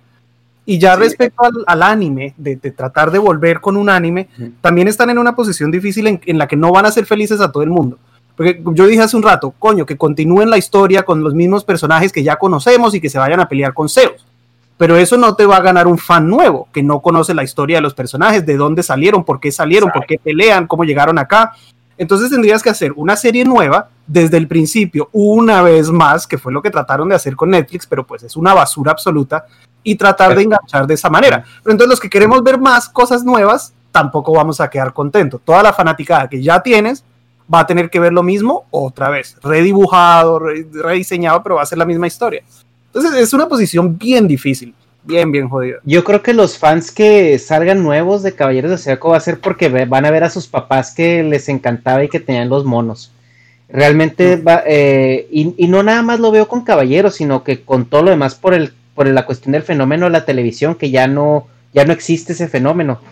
Entonces, eh, todo lo que los niños empiecen a ver, realmente ahorita eh, que no sea lo masivamente comercial, que, se produce en Estados Unidos, como Paw Patrol o todas esas eh, caricaturas nuevas, va a ser porque los papás van a decir, a ver, vente, te voy a enseñar esta caricatura, o esto es lo que yo veía de niño, y, o, los mismos niños se van a interesar. Ahora, el, el shock value, que es esa parte que nos traían los caballeros a nosotros como niños de pasar algo tremendamente rosa, algo tan oscuro y tan maduro como, como lo fue el, el anime cuando entró en Latinoamérica quién sabe si esté ahí, porque ahorita eh, ya la violencia está muy normalizada, entonces no sé qué tanto efecto así de shock pueda, pueda tener la serie en los, en los adolescentes o niños eh, pues de esta generación.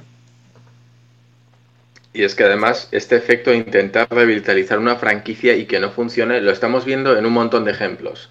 Hemos visto con He-Man y los, los Masters del Universo, lo hemos visto con Thundercats, han sacado remakes en la tele, eh, volver a lanzar la franquicia con una serie nueva, con series además de mucha calidad. La de Thundercats de hace unos años, esta de Roar no, sino la vieja, tenía mucha calidad, era un rollo Amerimanga que estaba muy bien. La de He-Man lo mismo, creo que en la década de los 2000 intentaron relanzar otra vez la serie y no funcionó, con muñecos fue un fracaso absoluto. Entonces, estamos viendo que hay, y eso sí tenía el mercado americano, no como los Caballeros del Zodíaco, eso sí tenían un fandom americano, y aún así no funcionó. Entonces, pretender que funcione algo que en Estados Unidos se desconoce con los mismos métodos, cuando hemos visto que, que productos que en Estados Unidos han sido la hostia, mm. no consigan eso, yo creo que es cuanto menos imposible, al menos desde mi punto de vista.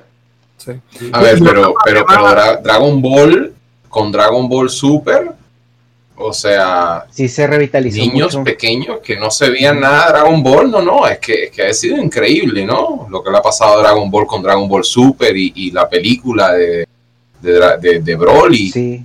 Y, o sea, yo cuando, cuando salió la película de Broly fue cuando yo estuve en, en Japón y la vi en Japón, en, un cine ahí, en, una sala de cine en Tokio. Y, eso era una locura en, todas las en todas las maquinitas gachas. Los, niños querían sacar la, figura de, las de, las máquinas gachas y todo. O sea, e, estoy de acuerdo que es difícil. Es posible. Difícil, pero posible. Mm. no, sé si será porque Dragon Ball tiene Norteamérica, no sé. Tal vez eso tendrá que ver. ¿Sabes cuál es otro, eh, otro problema con la audiencia joven? Y te lo digo, yo tengo un niño, yo tengo un hijo de 12 años. Los niños ya después de los 9, 10 años, por lo menos acá, no ven televisión, bro. O, ven, o consumen algo muy específico de una serie que de pronto algún amiguito está viendo y le recomendó. Pero ya no es eso de sentarse a ver televisión. Ahora es totalmente videojuegos yo escucho las conversaciones de mi hijo con sus amigos del colegio y es, es eh, Fortnite en su momento, ahora volvió Minecraft y listo, es de lo único que hablan, no hablan de series de televisión. Los niños después de cierta edad lo consumen mucho cuando chiquitos, como tú dijiste, Paw Patrol, todos esos de Nickelodeon, tal vez un poco de Disney, Mickey Mouse Clubhouse, pero llegan a una edad en que adquieren su primer tablet y se jodió todo. Todo, absolutamente todo se vuelve, se vuelve todo juegos. Ah, pues mm. entonces está muy bien lo que está haciendo lo de Senseiya, pues o sea. Correcto. Tal vez por ahí logra enganchar, sí, pero por todavía no, un buen producto, porque ha habido juegos y son una porquería. Y si hacemos un jueguito de Senseiya que sea más básico, más infantil, como qué sé yo, de, tú llegas ahí con los caballeros y, les pegas golpes así, como un, un, fighter así al estilo Super Smash Brothers. Sí, un fighter es que el día en que, en que involucren a un personaje en, en algún juego así mainstream, o sea, imagínate un Seiya en, en, en, Smash Bros. En Smash Brothers, sí. El día en que lleguen a meter un personaje ahí, eh, la gente va a decir, ¿y este güey de dónde salió? Así como cuando jugabas en el 64 el Smash Bros. que sale el NES que, de Airbound, que la mayoría de la gente no sabía dónde venía ese güey. Entonces ya cuando empiezas a jugar con él dices, ¿y este cabrón de dónde salió? Y ya te empiezas a, buscar y ya estás popular y volvieron a sacar otro juego y está en más lugares y así. Entonces, a lo mejor por ahí va, no sé. Sí, ¿no? Pues o sea, porque yo, lo digo porque el jueguito de Senseiya, el jueguito de Senseiya Awakening es bastante complicado, ¿no? Tienes que estar así como muy, muy, muy decidido a, que te gustan los caballeros zodiacos para, para meterte en, en más, más, que nada Por eso que estoy de acuerdo. Es porque es un Final, un Final Fantasy VII, o sea, donde equipas materias y, y, y, todo incluso más complicado, ¿no? Porque se van como tres subniveles más abajo, pero Negas, ¿qué ibas a decir? Pues no sé, pues es que es como Yu-Gi-Oh! que pues también es para pinche gente que tiene un chingo de poder adquisitivo, pero también lo juegan los niños, que también Pokémon hizo su juego de cartas y, y jaló, o sea, como que puede pasar que jale otra vez, que no haya pasado, pues obviamente es estadística de fracaso, pero chance, o sea, por ser una franquicia tan grande, pues yo creo que sí pudiera darse, así como, bueno, que ahorita mencionaba Dharma de, de He-Man, que pues pinche fracaso y, y Thundercats, y pues sí tiene razón, pero en la de Toys That Made Us mencionan el caso de los ponis que tuvieron el revival así groserote, güey, porque los ponis ya habían valido pito y, y, de la nada sacaron pues una serie nueva, bueno, no sé qué tan nueva, ahorita ya no es nueva, pero pues hasta los Bronies que crearon una nueva, un nuevo fandom a partir de eso, o sea, como que sí se puede dar, pero no se ha dado. Y pues yo, yo siempre me voy por el espectro monachinas. Digo que si los hacen monachinas, los reviven. A si sacan las waifus. Sí, las waifus. Pues ya hace, en la, yo creo que en la audiencia de hoy en día le hace falta waifus a caballeros. Y lo ves en el juego también. En el juego Mm. hay cuatro o cinco unidades femeninas y pare de contar. Mm. Le hace falta Bueno, por ejemplo, waifus. Por ejemplo, en la, en la versión de Awakening japonesa que acaba de salir, que se ya, le pusieron otro nombrecito, Senseiya, no me acuerdo, eh, eh, pero es, es lo mismo, ¿no? Eh, a Marín le, le destaparon las, las, las tetas, pero, pero fuerte, ¿eh? O sea, en la, en la versión global, en la versión global está tapadita con una, con una camiseta abajo de la armadura, pero la versión japonesa, adiós camiseta. Eh, es, es, es directo, de la armadura a la piel, ahí. ¡Puah! No le irrita. ¡Puah, papá! Sí, la estoy viendo. Se le debe A Marín, a irritar, Marín, está a ahí Marín la- la destaparon completamente. La destaparon a Marín. Oye, no sé si conocéis un, un juego que se llama Jump Superstars o Jump Ultimate Stars. Era de pelea, Ah, sí. ¿no? Sí, de Ves, peleas ahí- de ahí- todos los personajes ahí de Seiya. Jump. Y ahí tienes Veo que Negas está buscando tienes- ahí, ves, ahí. La primera foto ahí es la, es la de- lo- global. Los de One Piece, tenéis personajes de Dragon Ball, tenéis eh, eh, Hunter for Hunter, tenéis los de Naruto, tenéis todos los personajes que han- de Kenshin, los que han salido en la Shonen Jump. Es un juego de peleas con todos los personajes. O sea, ya Ajá. existe un juego en el, en el cual se podría hacer un esfuerzo de lanzarlo. No sé qué tal Mm. impacto haya tenido este juego en, en Estados Unidos, en México. No sé si es conocido o no es conocido. Creo que no Ah. mucho, bro. Creo que no mucho, desafortunadamente. Oye, no, sí se ve bien chido el juego, güey. O sea, lo estoy viendo y sí están bien. Es que está muy bien hecho, güey. O sea, la verdad, yo cuando lo empecé a jugar, Está que empecé ver las sí. animaciones, eh, la estructura del juego, cómo estaba pensado, es, está muy, muy, muy bien diseñado en la mecánica del juego y también en la demanda intelectual que te pide para armar tus equipos, tus personajes, la variedad que hay. Eh, está muy, muy, muy bueno el juego, la verdad. No, y, y las ilustraciones también están de no mames, Sí. están bien chidotas. Mm. O sea, no se ven tan, tan como la caricatura, o sea, tienen un chingo más de detalle, porque, o sea, como, como que si son cartas de Yu-Gi-Oh, pues las ilustraciones. Sí, mucho. Mira, ya. ve- vete, te estoy viendo ahí, vete arriba y en, la de, en, la- en el listado de imágenes, en la segunda línea, la primera, sale la destapada y la primera, Esta. primera es la tapada. Para que compares. Esta, Que ahí se está saliendo. no- Arriba, arriba, la segunda línea. La, de la segunda línea, la primera a la izquierda es la destapada. ajá, esta. Creo que lo estoy viendo con delay en YouTube. Sí, sí, sí, sí, sí. Bueno, esta es la. ¿Y cuál es la tapada? La tapada es la primera, primera, que tiene una, una camiseta Ah, ya, ya, ya. Y la La de abajo entre-. Justo la abajo. justo abajo de esa es la destapada, correcto. Ok, Ajá. ya, ya, ya. Ah, pues Ve sí. la diferencia. Y creo, Bueno. creo que incluso esa destapada no es la destapada japonesa. Creo que la destapada japonesa eh, con Photoshop le engrandecieron un poco más eh, Sí, la- los este, melones. Sí. Sí, sí, sí, sale. Mm. Ajá. Está bonito, qué bonito. Ya, ya Negas ya va a querer jugar con puro equipo de monachinas ahí. Va- ¿Cómo es que se llama? ¿Se enseña el de japonés? Tiene un nombre que no me acuerdo. Algo así. eh, co- eh, Shining S, ese. Burning o Shining, no sé. no me acuerdo cómo es que es la cosa. Pero, oye, Tencent también es el dueño de Fortnite, ¿no?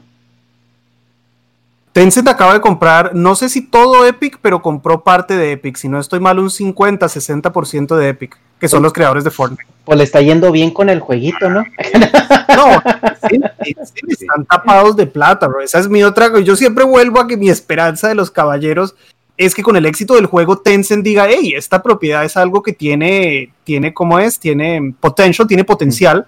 Vamos a meterle plata a una serie o a otro juego o a hacer algo nuevo dedicado a la serie. No, sí, y tienen, y, y luego siendo como una compañía china transnacional, digo, lo- los chinos cuando tienen dinero, tienen dinero, o sea, no hay de que, no, hay de que más o menos, soy, soy, soy, soy medio riquillo, ¿no? Esos güeyes cuando tienen feria, tienen pero para aventar para arriba.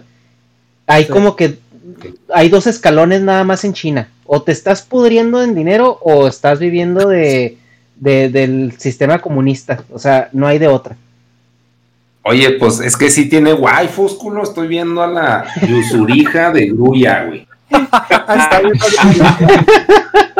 La, No, la de los campos. Ya tiene el bien navegador. ¿eh? Oye, no, y luego cuando veas a, a- a Luna y a Saori en los skins de, de verano, güey. Uh, y el de Atena que salió ahora en, en la China. Que, El que de que Atena. tiene semerendas carnes. A ver, ¿cuál, cuál, cuál? El, el ¿cómo de, el de Atena en la, La- China, güey, es una, es una Sónico.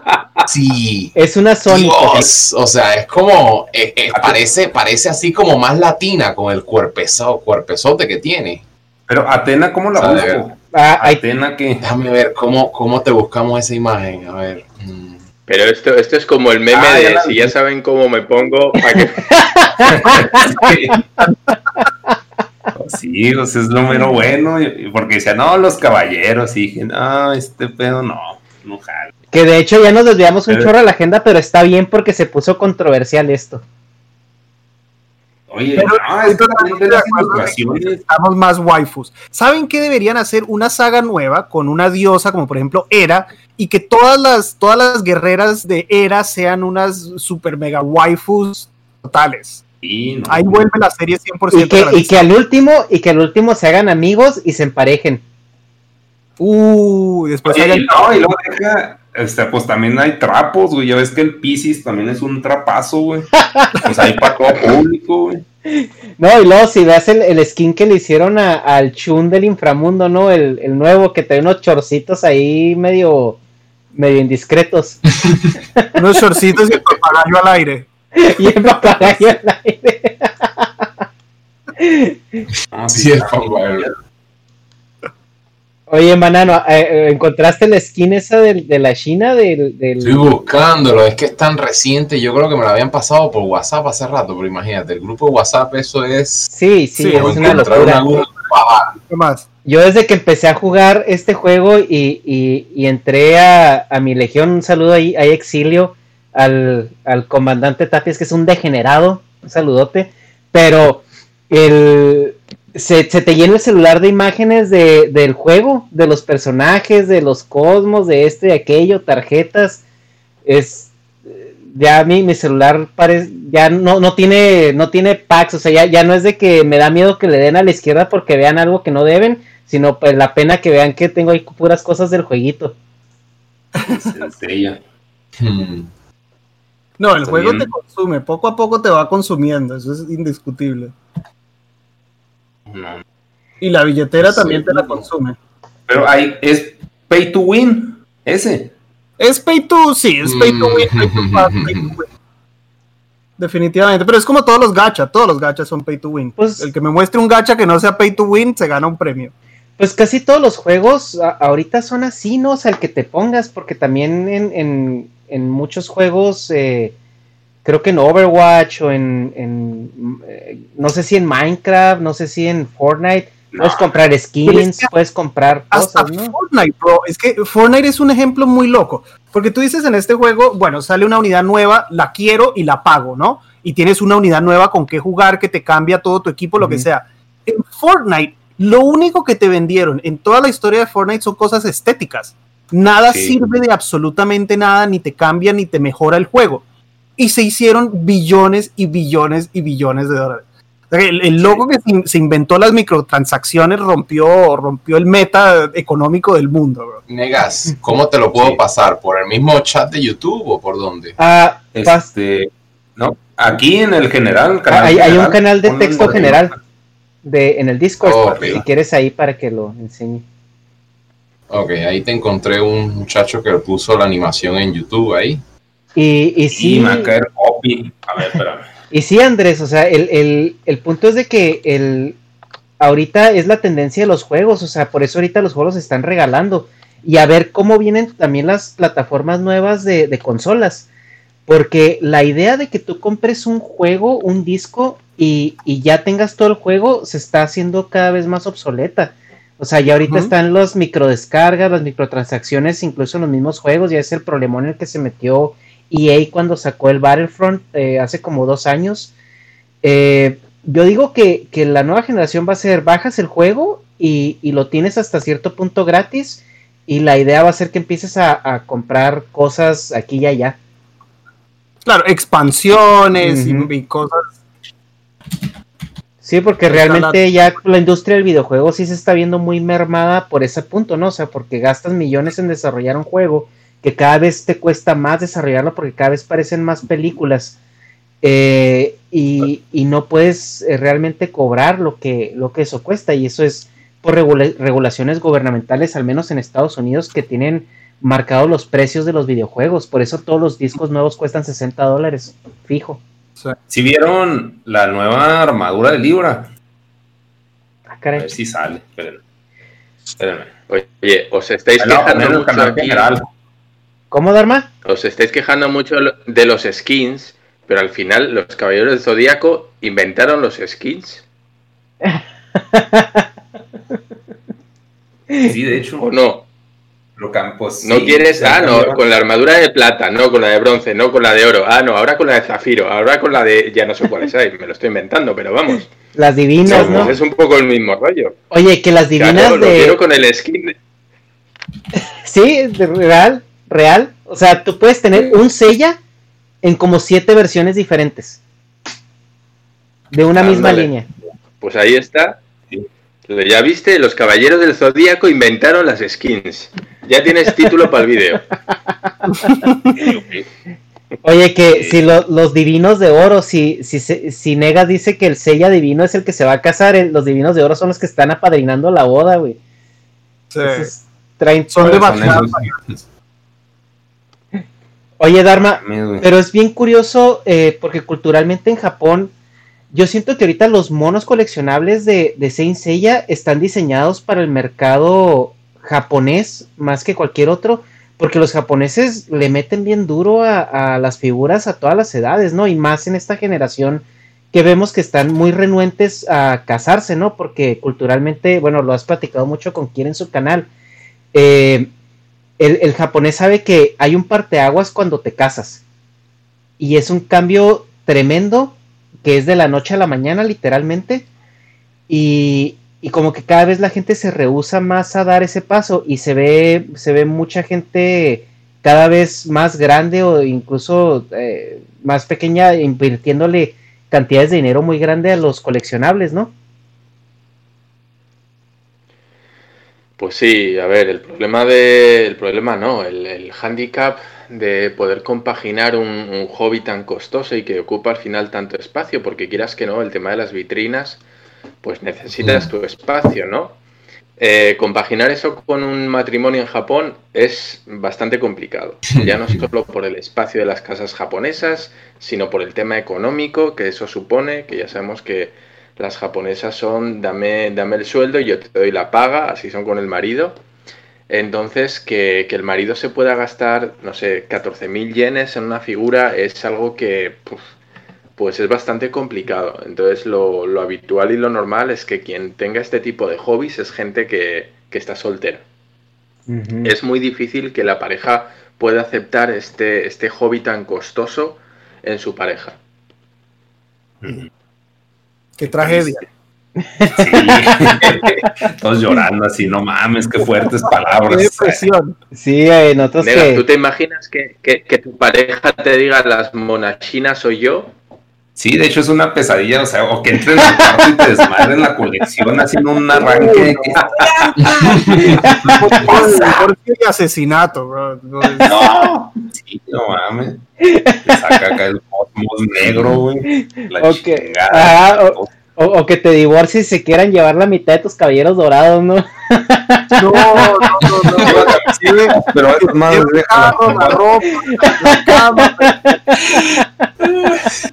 Me llevo mis caballeros a pies y me quita el carro, pero que no me los quite. Porque yo aquí tengo mis vitrinas y hasta ahorita eh, la waifu se ha portado muy accesible en cuanto al, al hobby, ¿no? Y tengo mi, mi vitrina llena de, de caballeros del zodiaco y tengo acá pues la de Dragon Ball y tengo las celdas aquí atrás de mí, que esa de Shiru es celda original con el fondo, que no me preguntes cómo la conseguí, pero ya yo creo que ya no se nota la sangre en ella. Pero es, es que sí, es, son cositas que vas atesorando y vas juntando eh, que es un es como una un te teletransportas a tu infancia pero a la vez sintiéndote adulto por así decirlo. O sea no, no sé cómo explicarlo. Es una sensación muy muy específica. Muy de chaborruco, pues sí. Pero sí. Sí, o sea que se, se trata de, de- de pura sensación. Y a veces yo me pregunto, mira, porque por ejemplo, el, el juego, de, el juego de Awakening eh, es un juego que por su propio mérito está muy bien construido. Pero a veces yo me pregunto si no fuera porque es Caballeros del Zodiaco, si fuera con otra franquicia, lo pudiera o no apreciar de la misma manera o apreciar del todo. Yo me hago esa pregunta a veces y ahí es donde yo digo, bueno, ¿hasta qué punto importa o no importa la mecánica o qué tan bien esté hecho el juego? O si es nada más el truquito de los vamos a agarrar con nostalgia y ya más nada. Eso es algo que yo me pregunto de vez en cuando y no sé la respuesta. Eso es cierto. Pues Eso es cierto, porque yo he probado muchos gachas y no, no en todos se engancha uno. Después de un tiempo te aburres y te mueves a algo nuevo. Los juegos con los que te quedas durante años son muy pocos, son contados. Y este, por ejemplo, es uno que a mí, pre- precisamente por la nostalgia, probablemente lo podría jugar los próximos 10 años sin ningún problema. Pero si no fuera Caballeros, probablemente no. O sea que tiene mucho que ver. Ujú. sí, es que Porque, también. por ejemplo, yo, yo jugué. Mm, Yo, yo jugué el de Dragon Ball Legends.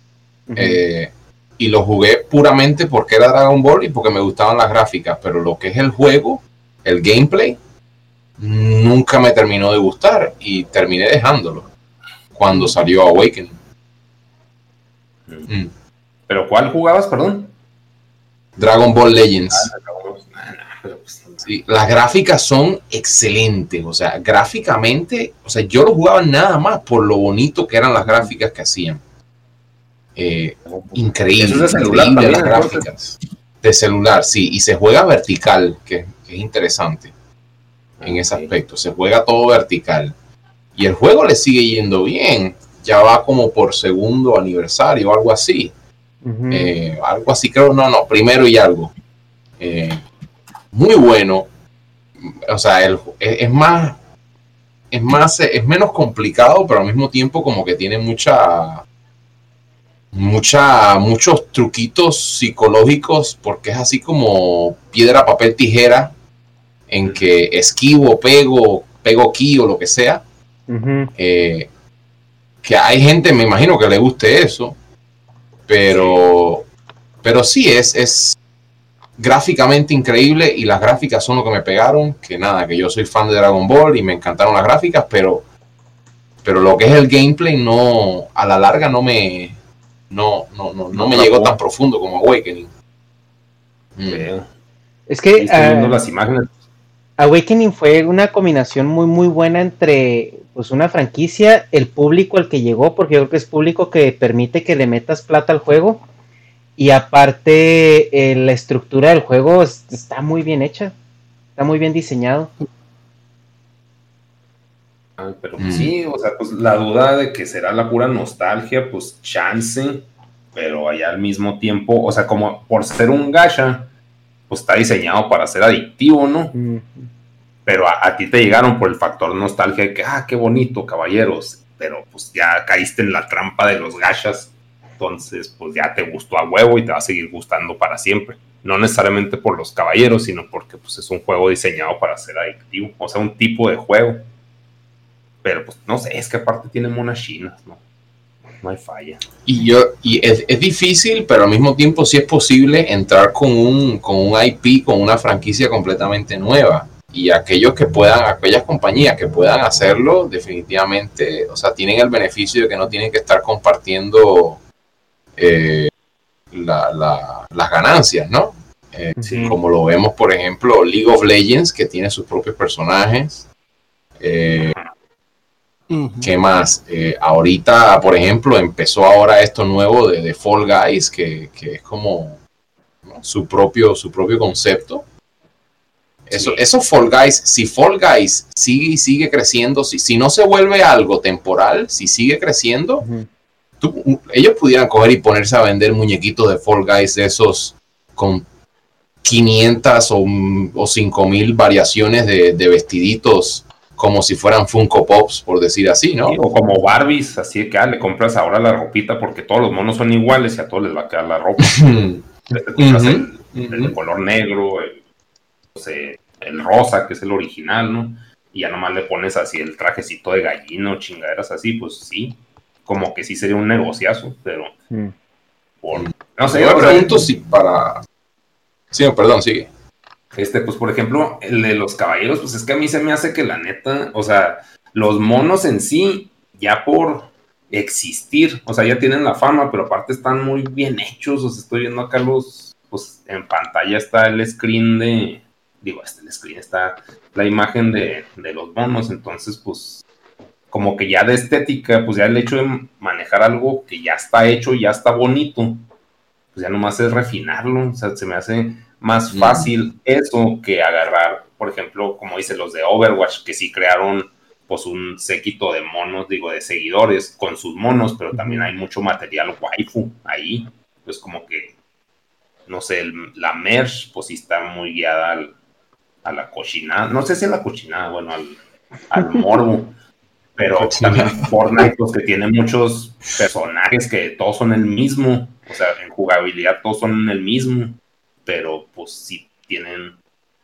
no sé, no sé por qué pegó, bueno, sí, sí sé por qué pegó Fortnite, pero, o sea, como que me causa sentido que el juego de los caballeros haya pegado, porque están guapos todos. Yo, yo me pregunto si, si nosotros ya estamos poco más avanzaditos en edad, de que no, no se nos pegan las franquicias nuevas o si estamos así como ya medios aferrados a lo que ya conocemos y, más nada.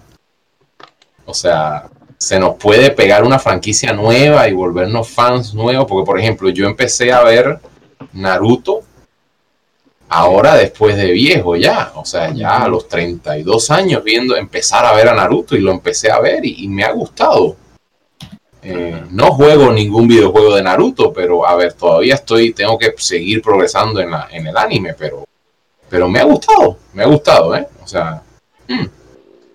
sí. Es que aquí la pregunta es sería... yo, yo, sé que Androli no, no se ha metido en Naruto y se lo han dicho varios fans de que no es Naruto y Androli dice, no, no, no, no, no, no, dice, no, no. Dice ¿a qué horas, no?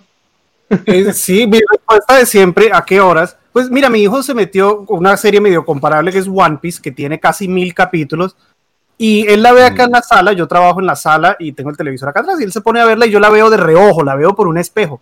Y la serie es genial, bro. One Piece es genial, es muy divertida. Los personajes son un cago de la risa. Pero digo, ¿a qué horas yo me voy a ver mil capítulos de One Piece? O sea, si veo uno por día, termino en tres años y mi hijo ya se fue a la universidad. ¿Entiendes? Es, imposible, bro, imposible. Entonces hay series a las que yo no me puedo meter. Esas son dos a las que Bleach tampoco, no, no olvides, no termino nunca, me muero de viejo antes de terminar esa serie. Entonces yo hago un poquito de research. A mí me recomiendan una serie, yo me meto, me voy a, Wikipedia, busco la serie. Si tiene más de 50 capítulos, digo, paz, ah, ah, no, no, Bien pedo. No puedo. Oye, Dharma, y las. eh, Porque, bueno, en Japón a cada ratito está saliendo anime y manga nuevo. Pero hay, hay como una tendencia a hacer ya las series más cortas, como por ejemplo One Punch Man, que fue como una serie cortita, muy condensada. O si todavía está el fenómeno este donde las series son interminables por lo general. Es que, a ver, para mí el mundo del anime tiene un problema y es que hay una saturación tal que es difícil eh, centrarse en algo. Y aquí, eh, fuera de Japón, nos llega, te voy a decir, un 5%, un 10% de todo lo que sale. Es que no es un 10%, voy a mentir, es que puede ser un 5% o menos de todo el producto que se genera en Japón. O sea, si habéis ido a Japón y habéis entrado en, en una tienda de cómics, es que lo habréis visto. Porque no suena prácticamente nada. No solo eso, para encontrar algo que conozcáis tenéis que buscar mucho. O sea, es que cuesta encontrar Dragon Ball, cuesta encontrar Saint. ¿Por qué? Porque tienes una saturación tan enorme que, que- que- que no, no se puede, no se puede asimilar. Entonces hay series que pasan sin pena ni gloria, que son maravillosas, que tienen una calidad brutal, y hay unas pocas que están tocadas por la mano de Dios y quién sabe por qué tienen mucho éxito y son las que nos llegan a nosotros, que son cosas masivas. Pero claro, son, son series que ya llevan muchísimos años. Para nosotros One Piece es relativamente nuevo, pero One Piece tiene un montón de años. Naruto lo mismo, Naruto lo estás viendo ahora, pero Naruto yo estaba empezando la universidad cuando me estaba descargando los primeros capítulos de Naruto que ni siquiera era el Shippuden. Entonces, claro, para nosotros la sensación que da es que no, es de hace 5 años. Y dices, no, no, es que esa serie tiene 20 años, tiene 25 años. Que nosotros pensamos hace 25 años y pensamos que es Dragon Ball, que es del año 84, 85. Pero no, no, estas series también ya son viejas. Ya son viejas para los estándares actuales. Entonces, mm, no lo sé, no lo sé. No, no sé qué serie actual, y cuando digo actual digo actual de verdad, pueda mantenerse mucho tiempo en el, eh, en el futuro con toda esta bolas de, de- de series nuevas que aparecen, es que ya no solo cada año, sino cada mes. O sea, no, no, uno no puede, no puede tragar con tantas series nuevas. Es, yo lo veo muy complicado, muy complicado. No, y lo más Oigan, porque. este está preguntando, perdón, Sí, que por Berserk, Uf, si les gusta Berserk. uf. Berserk es otra de esas obras de arte, bro, pero el, el problema sigue saliendo en manga. Ese es un problema que no ha terminado. A mí no me gustan las cosas que no han terminado porque entonces es un compromiso sin fin. Es como casarse, está hasta la muerte. Como Game of Thrones. Entonces, el manga no ha terminado y en anime no lo continuaron. Hicieron el anime, lo cortaron en la mejor parte de toda la historia y dijeron, buena suerte, bye bye. Entonces, Berserk es una, es una de esas series que amo odiar o que odio amar, no sé, una de las dos. Ok, ok, ok. Pero también aquí nos llega, nos llega muy filtrado también el, el anime, nos llega el 5%, pero también nos llega ese 5% que ya está probado y está muy testeado en, en otros mercados.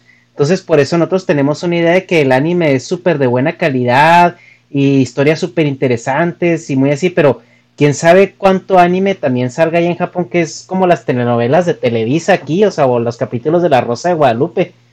Entonces, ¿Qué, qué tal está la calidad allá en cuando aprueban un manga para hacerlo ya caricatura o anime, Dharma? Pues no lo sé, no lo sé. Sí, es que, no mames.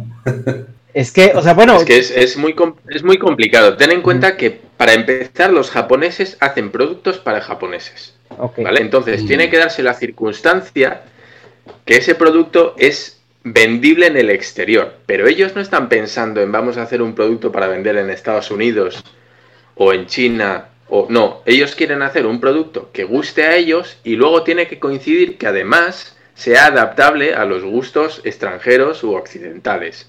Entonces, cuando se da esa combinación, pues es magia. Es magia porque la serie revienta económicamente, revienta, llega a todos los lugares en internet y alcanza cotas que nadie se esperaba ni los mismísimos japoneses. Y como decíais vosotros, los japoneses hacen productos para japoneses. Por eso hay unas figuras tan, tan pequeñas, tan pocas, porque ellos son así y todo lo que hacen lo hacen para su mercado interior.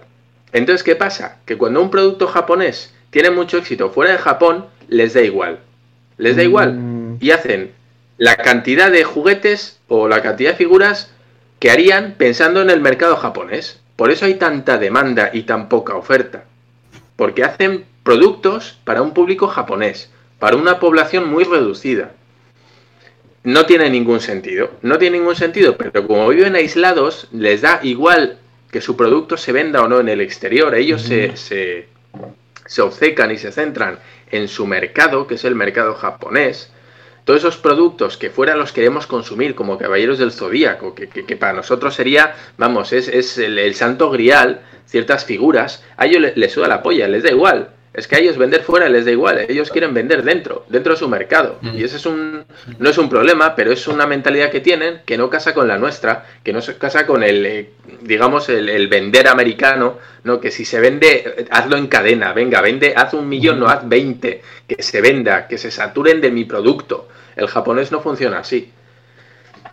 Entonces, no lo sé, no sé, no sé cuál es la clave para que triunfe fuera, eh, pero desde luego sí estoy convencido de que si algo triunfa fuera no es porque los japoneses lo quieran, sino porque ha coincidido. Pues eso ya es como mucho jale de las distribuidoras, ¿no? Que, que empiezan a ver qué pega y ya después venden la licencia y alguien más se encarga de hacerlo masivo. Pero, ¿Y qué pedo? ¿Dónde sacas las? Pues Estoy viendo el intro de Manano, güey. Que está vestido de todos los monos, güey. Está, está- está con delay, a ver, a ver si lo pusiste. ¿no? Que, eh, No, pero no lo puse en pantalla. que estamos esperando el intro con Andrés, ¿eh? Sí. Un día de estos me va a tocar disfrazarme de algo. Mientras no te disfracen de, de Atena con la skin nueva. No.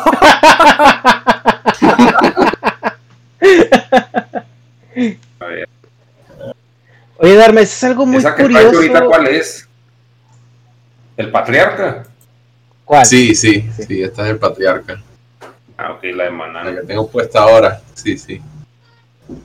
Oye, Dharma, a mí se me hace algo súper curioso que Japón se, sea tan rejego a, a la globalización, pero como que sí a- al mismo tiempo busque ciertos beneficios, ¿no? O sea, porque, como dice Negas, o sea, se rehusan al capitalismo así bruto, pero a, a su vez eh, dependen de él, o sea, es una relación muy, muy extraña y muy inorgánica la que tienen con el, eh, con el sistema capitalismo y- globalizado, porque ellos viven del turismo, ¿estás de acuerdo? O sea, es como que una parte muy grande de su, de su revenue como país es, el turismo y venderle esta mercadotecnia y esta ilusión al mundo de que, de que Japón es una tierra de encuentro y una tierra eh, de fantasía.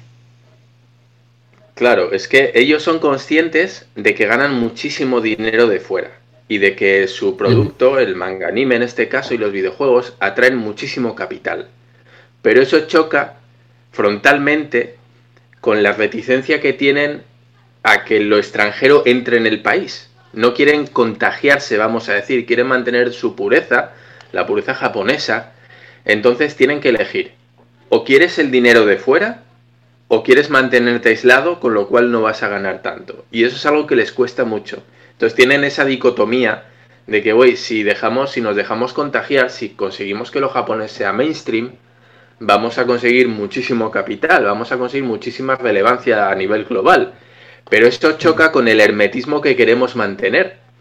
Entonces, esa es una lucha interna que tienen que librar ellos. Tendrán que, y además es inevitable que el globalismo llegue a Japón. Pero mientras ellos puedan, se van a resistir a ello. Pero claro, el dinero de fuera siempre es bienvenido. Entonces, pues, como digo, es una lucha interna que tienen y que ellos verán cómo lo resuelven. Pero de momento ya vemos como los reticentes que son, ¿no? A dejarse contaminar, vamos a decir, por, eh, por el extranjero o por las cosas extranjeras. No, pero es verdad, es verdad que, a ver, son, po- son pocas las compañías que de verdad piensan más allá. Yo creo que algunas de esas son así como Sony, como, como Honda, como Toyota. Esas son las pocas compañías japonesas que tú ves de verdad eh, con, el ojo abierto, por decir así, al, mercado internacional. Pero muchísimas de las otras marcas y compañías, es, verdad lo, que dice Dharma, que, que, se, se, enfocan demasiado. Y, y, en términos de Caballeros del Zodiaco, eh, muchos otros youtubers y, y, personas que se dedican a Caballeros del Zodiaco me han dicho de que parte de la parte de la falta de, desarrollo adicional que, le ha faltado a Caballeros del Zodíaco es por, por el mismo falta de, movimiento dentro de Japón. Que aunque sea increíblemente exitoso en otros, en otros países, eh, comparado a otros animes dentro de Japón no ha sido tan exitoso. Entonces ellos se, se, se mantienen con eso de que como que el, mangaka, no, no, no, no, no sé si me atrevo a decir esto, pero tal vez sea que, tal vez sea que los mangakas japoneses, para ellos, solamente ser el duro en Japón, no, sola, no, no solamente afuera. No sé. Mm. Pues que ahí, Dharma, una vez tú, ustedes explicaron lo que era ser un mangaka en Japón, ¿no? Sí, sí que la cuestión es de que para, para hacerla es muy difícil y tienes que dejar el hígado y el páncreas en el camino y ya para cuando te llega mm. ya eres una eh, eres un esclavo de tu obra, ¿no? Que, es lo que le ha pasado pues a por ejemplo a Kishimoto con Naruto que al final no sabía cómo ya quitarse encima la obra y lo tenían trabajando incluso a marchas forzadas. Sí, es que el, concepto es, pero es un concepto de trabajo diferente. Mira, mm. de entrada estamos viendo ahora que vamos a poner el, ejemplo de Hollywood. Hollywood se está prostituyendo, vamos a decir, o se está vendiendo con tal de tener aceptación, con tal de, con tal de subir ventas, está adoptando nuevas políticas en las películas, ya no solo de, género con los, con los nuevos movimientos, sino que está adoptando un cine diferente o se está moldando para pegar duro en China, en el mercado chino, para entrar ahí porque sabe que, saca mucho dinero de eso. Entonces, digamos que se deja influenciar o acepta consejos, dice, bueno, estoy dispuesto a cambiar una parte de mí por obtener y aumentar mis beneficios. Y es algo que Japón nunca va a hacer. Japón nunca va a aceptar cambios por un mercado externo. No lo va a hacer, simplemente, así de sencillo, no quiere. Porque no le importa. Dice, me da igual perder dinero, me da igual. No, no quiero cambiar, no voy a permitir que lo de fuera me cambie. Entonces ellos mismos están cerrando la puerta. Y, es lo que entiendo. Si, si ellos son conscientes de todo lo que venderían fuera, si modificaran un poquito el contenido de sus mangas o de sus animes, iban a tener una explosión económica brutal.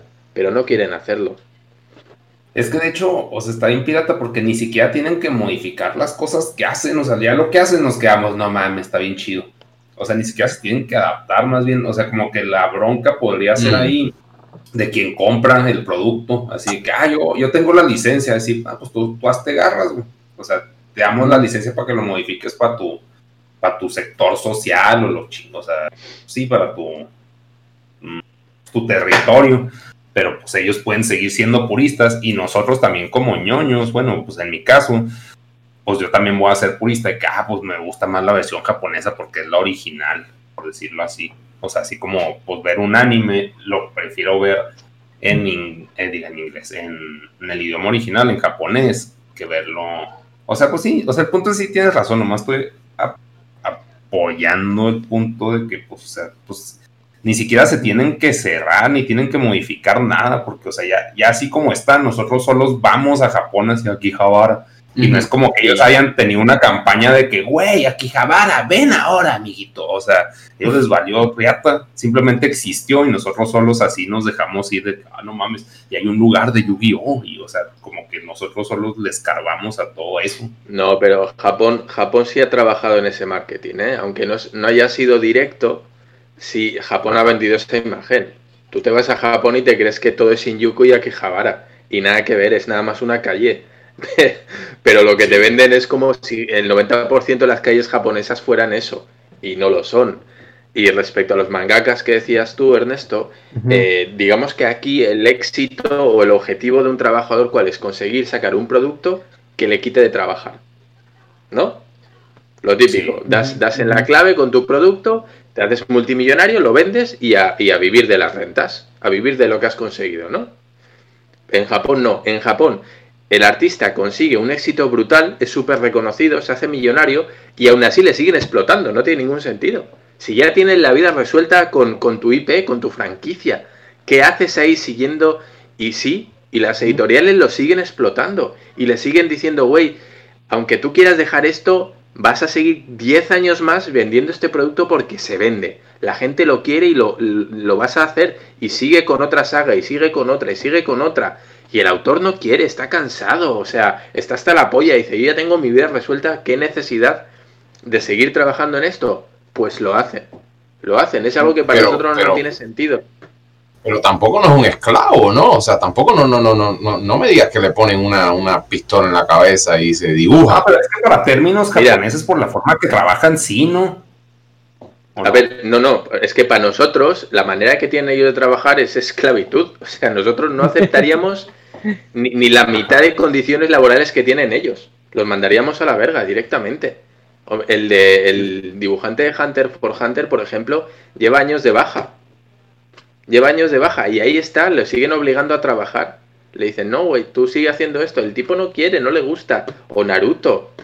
Kishimoto no quería seguir con Naruto, pero ahí le obligaron a seguir con Naruto porque es lo que vende y se vende en la shonen y a huevo tienes que seguir haciéndolo. El, tipo quería hacer, quería hacer otras series, tiene, tiene sketches, tiene bocetos, tiene ideas para otras series, pero no le dejan hacerlas. Le dicen, no, no te las publicamos. A huevo tienes que seguir haciendo esto. Mm. Entonces, la, presión es la decisión entre eh, eh, es la decisión entre, entre seguir con esa franquicia o moverse a otra franquicia, pero si la persona quiere coger y retirarse completamente del todo, me imagino que si le da la gana, si lo hace, ¿no? ¿Cuántos, cuántos mangas conocéis de cada autor? ¿Cuántos mangas conocéis de Akira Toriyama? Diferentes. Y la Ale. Pues sí, dos nomás. Ya está. De Kishimoto. Naruto. O sea, yo, yo, lo que no entiendo es que, o sea, hasta qué punto, o sea, porque tú, lo, pones como si fuera algún tipo de, esclavitud, ¿no? De, o sea, es trabajo forzado. bueno, quién sabe. Querer hacer, querer hacer otros proyectos y que no te dejen, a mí me parece.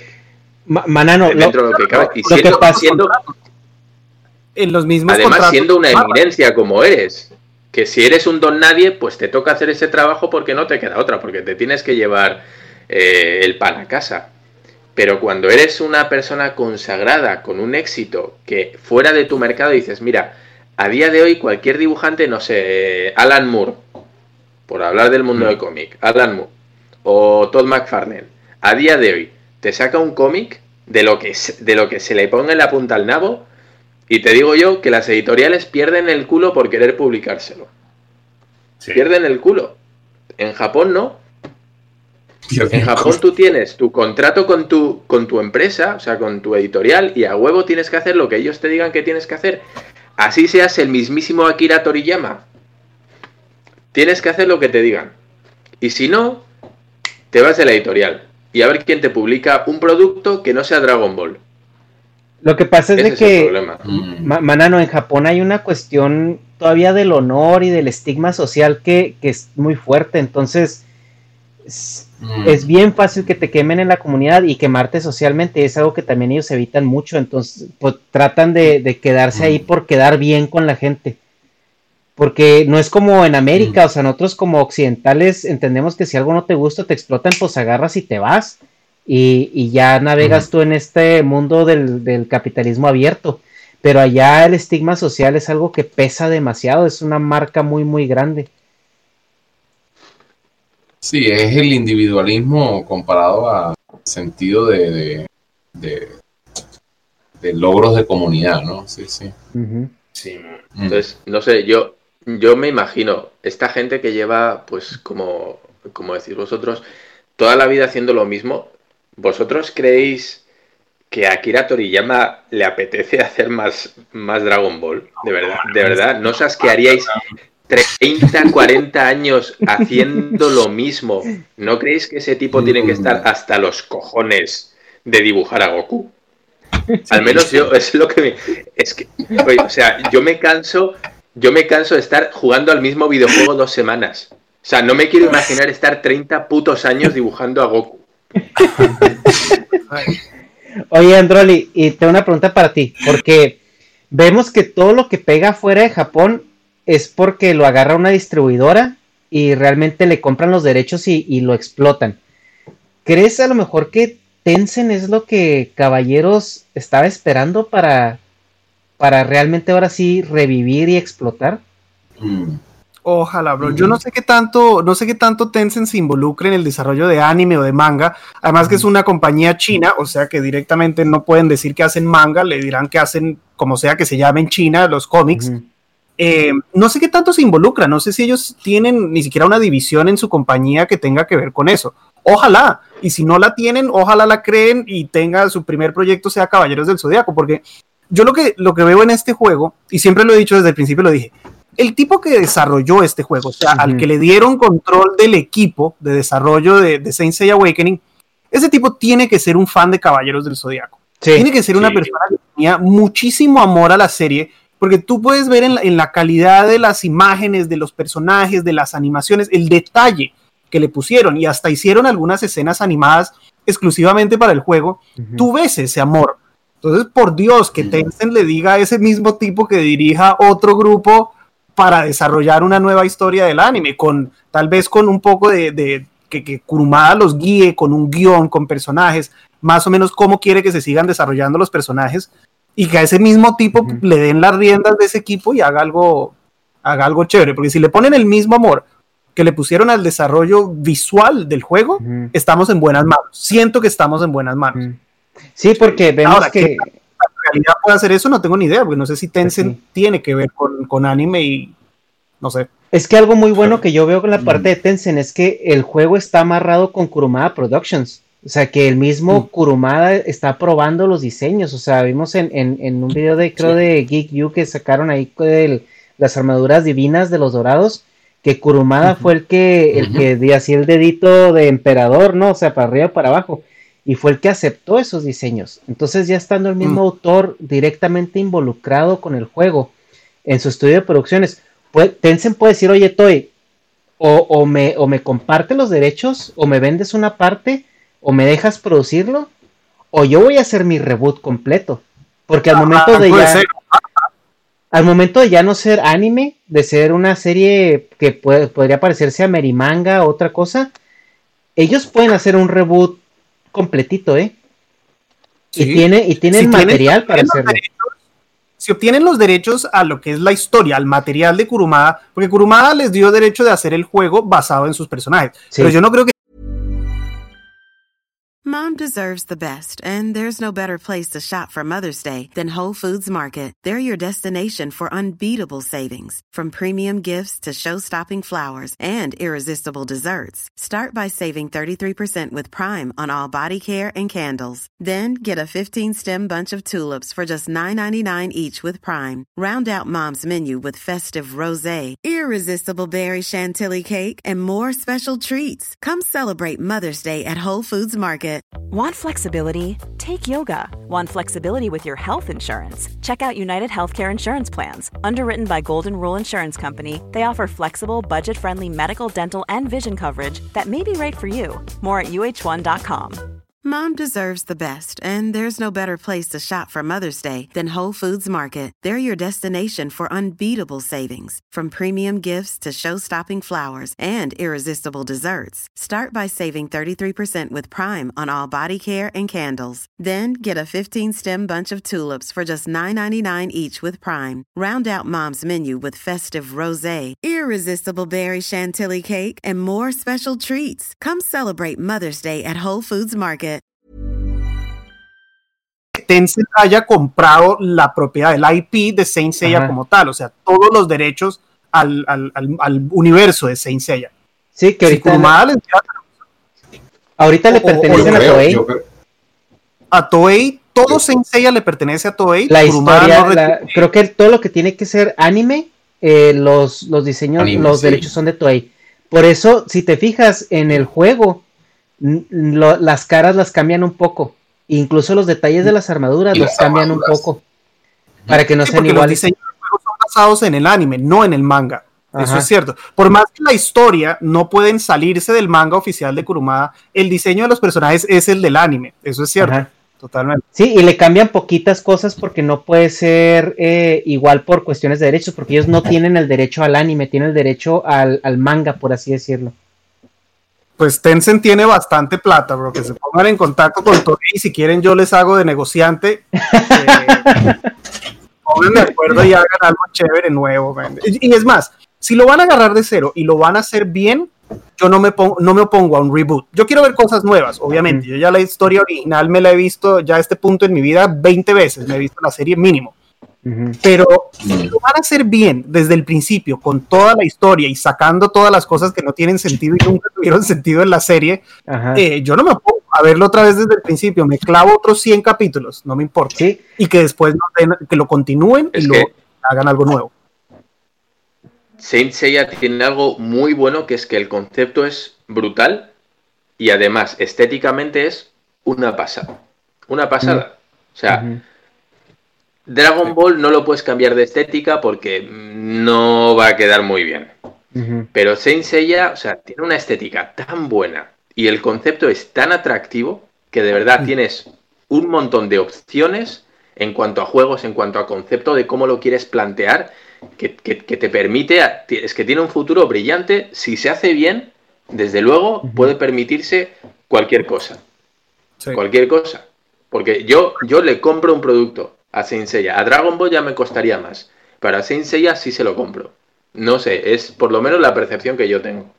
No, y, para... yo creo que un muy buen ejemplo de lo que puede ser una producción bien hecha, de calidad, es Los Canvas, que desafortunadamente no es una historia oficial, no es canon, además es una serie absolutamente hermosa, pero que si tú no tienes un poquito de idea de los caballeros, como que no tiene sentido. Si tú agarras a ver los canvas desde el primer día, no sabes de dónde vienen los personajes, por qué pelean, tiene muy poco backstory. ¿no? Le faltó desarrollar un poco más de historia original de los caballeros.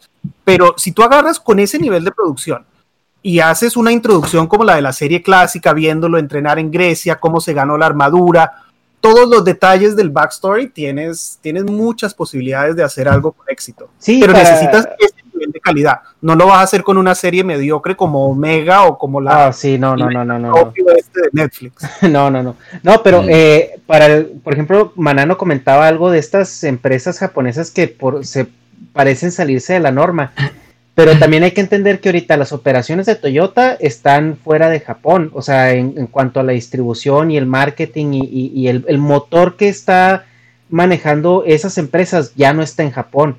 Por ejemplo, Nikon y mm. Canon están, o sea, son japonesas, pero realmente eh, todo lo que está pasando como empresa está en Europa.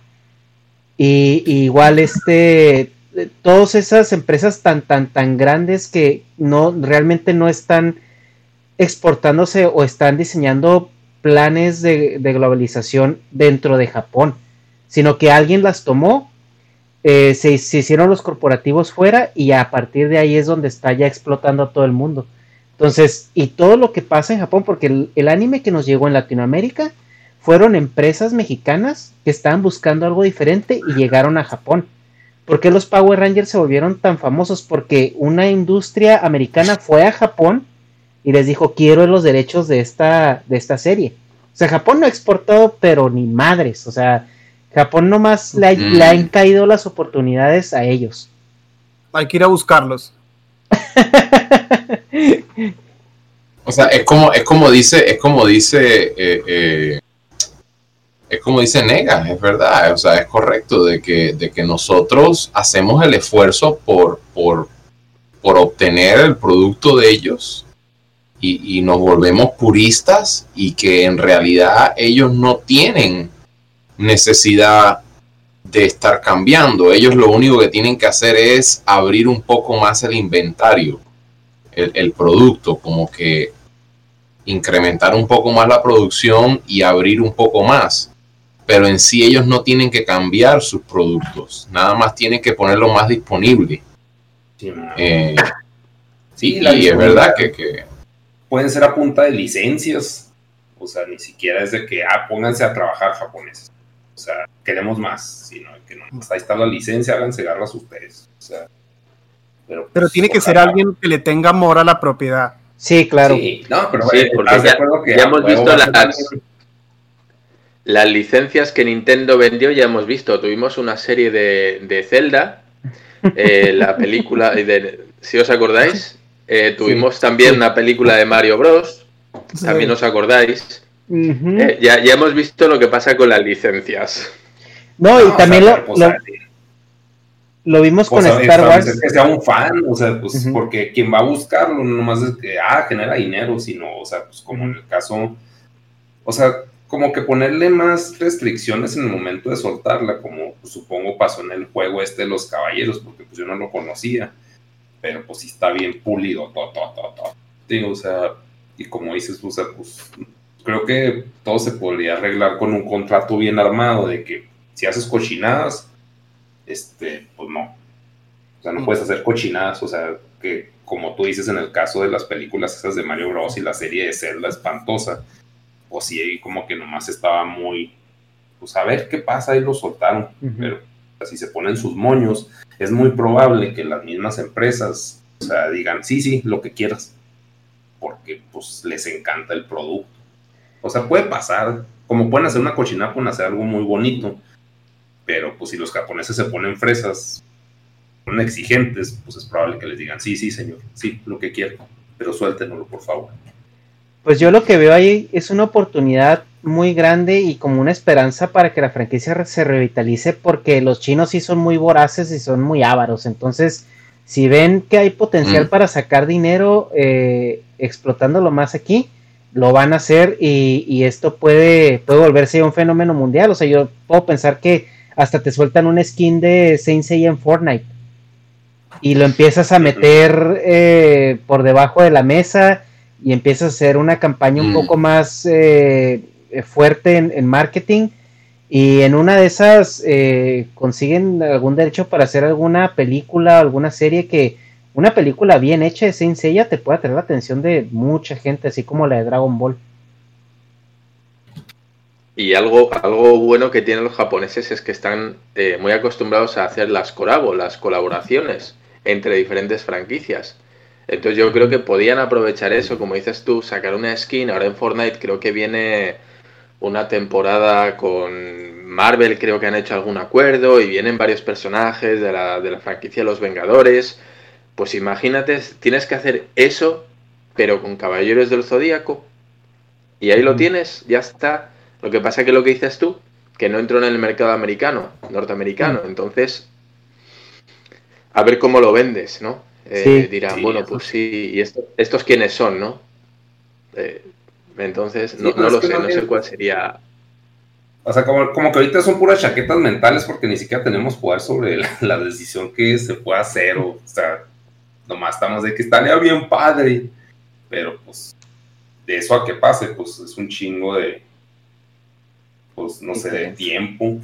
¿no? ¿Quién sabe? Pues sí. Y hablando de tiempo, ya tenemos dos horas aquí este platicando muy a gusto y yo creo que este tema puede dar para durar otras dos horas más, pero eh, Andrés pues tiene, tiene horario, Negas también y, y Manano anda también este, ahorita tiene su stream y pues Dharma, él tiene, Dharma tiene negocios secretos, entonces este, no, no le podemos preguntar mucho.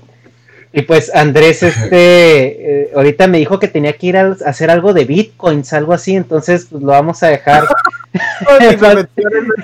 Para que vaya. se va a meter, se va a meter a cambiar bitcoins. Me diste en el alma, oh my god. Está, está incursionando con un japonés en un negocio de criptomonedas, entonces, bueno, Por Dios. perfecto. a todos los que hagan stream y todo eso, mucho cuidado con las estafas, este, tengan su computadora ahí chunga que, que no sirve para nada para probar los betas. Ujú. Y no, Y donde no tengan ninguna cuenta conectada ni absolutamente nada. Todo lo que sea medio sospechoso, háganlo en otra, en otra computadora. aunque les Por favor. ofrezcan 5 mil dólares por un video de dos minutos. Es que, aunque les ofrezcan una serie nueva de caballeros. ¿Por qué? ¿Qué? Bueno, no sé. Póngale llavecita. Pero, eh, pero sí, este, de seguro. Ya para, para terminar, porque eh, no quiero extender un poquito más, porque todo el mundo tiene ahí este, cosas que hacer.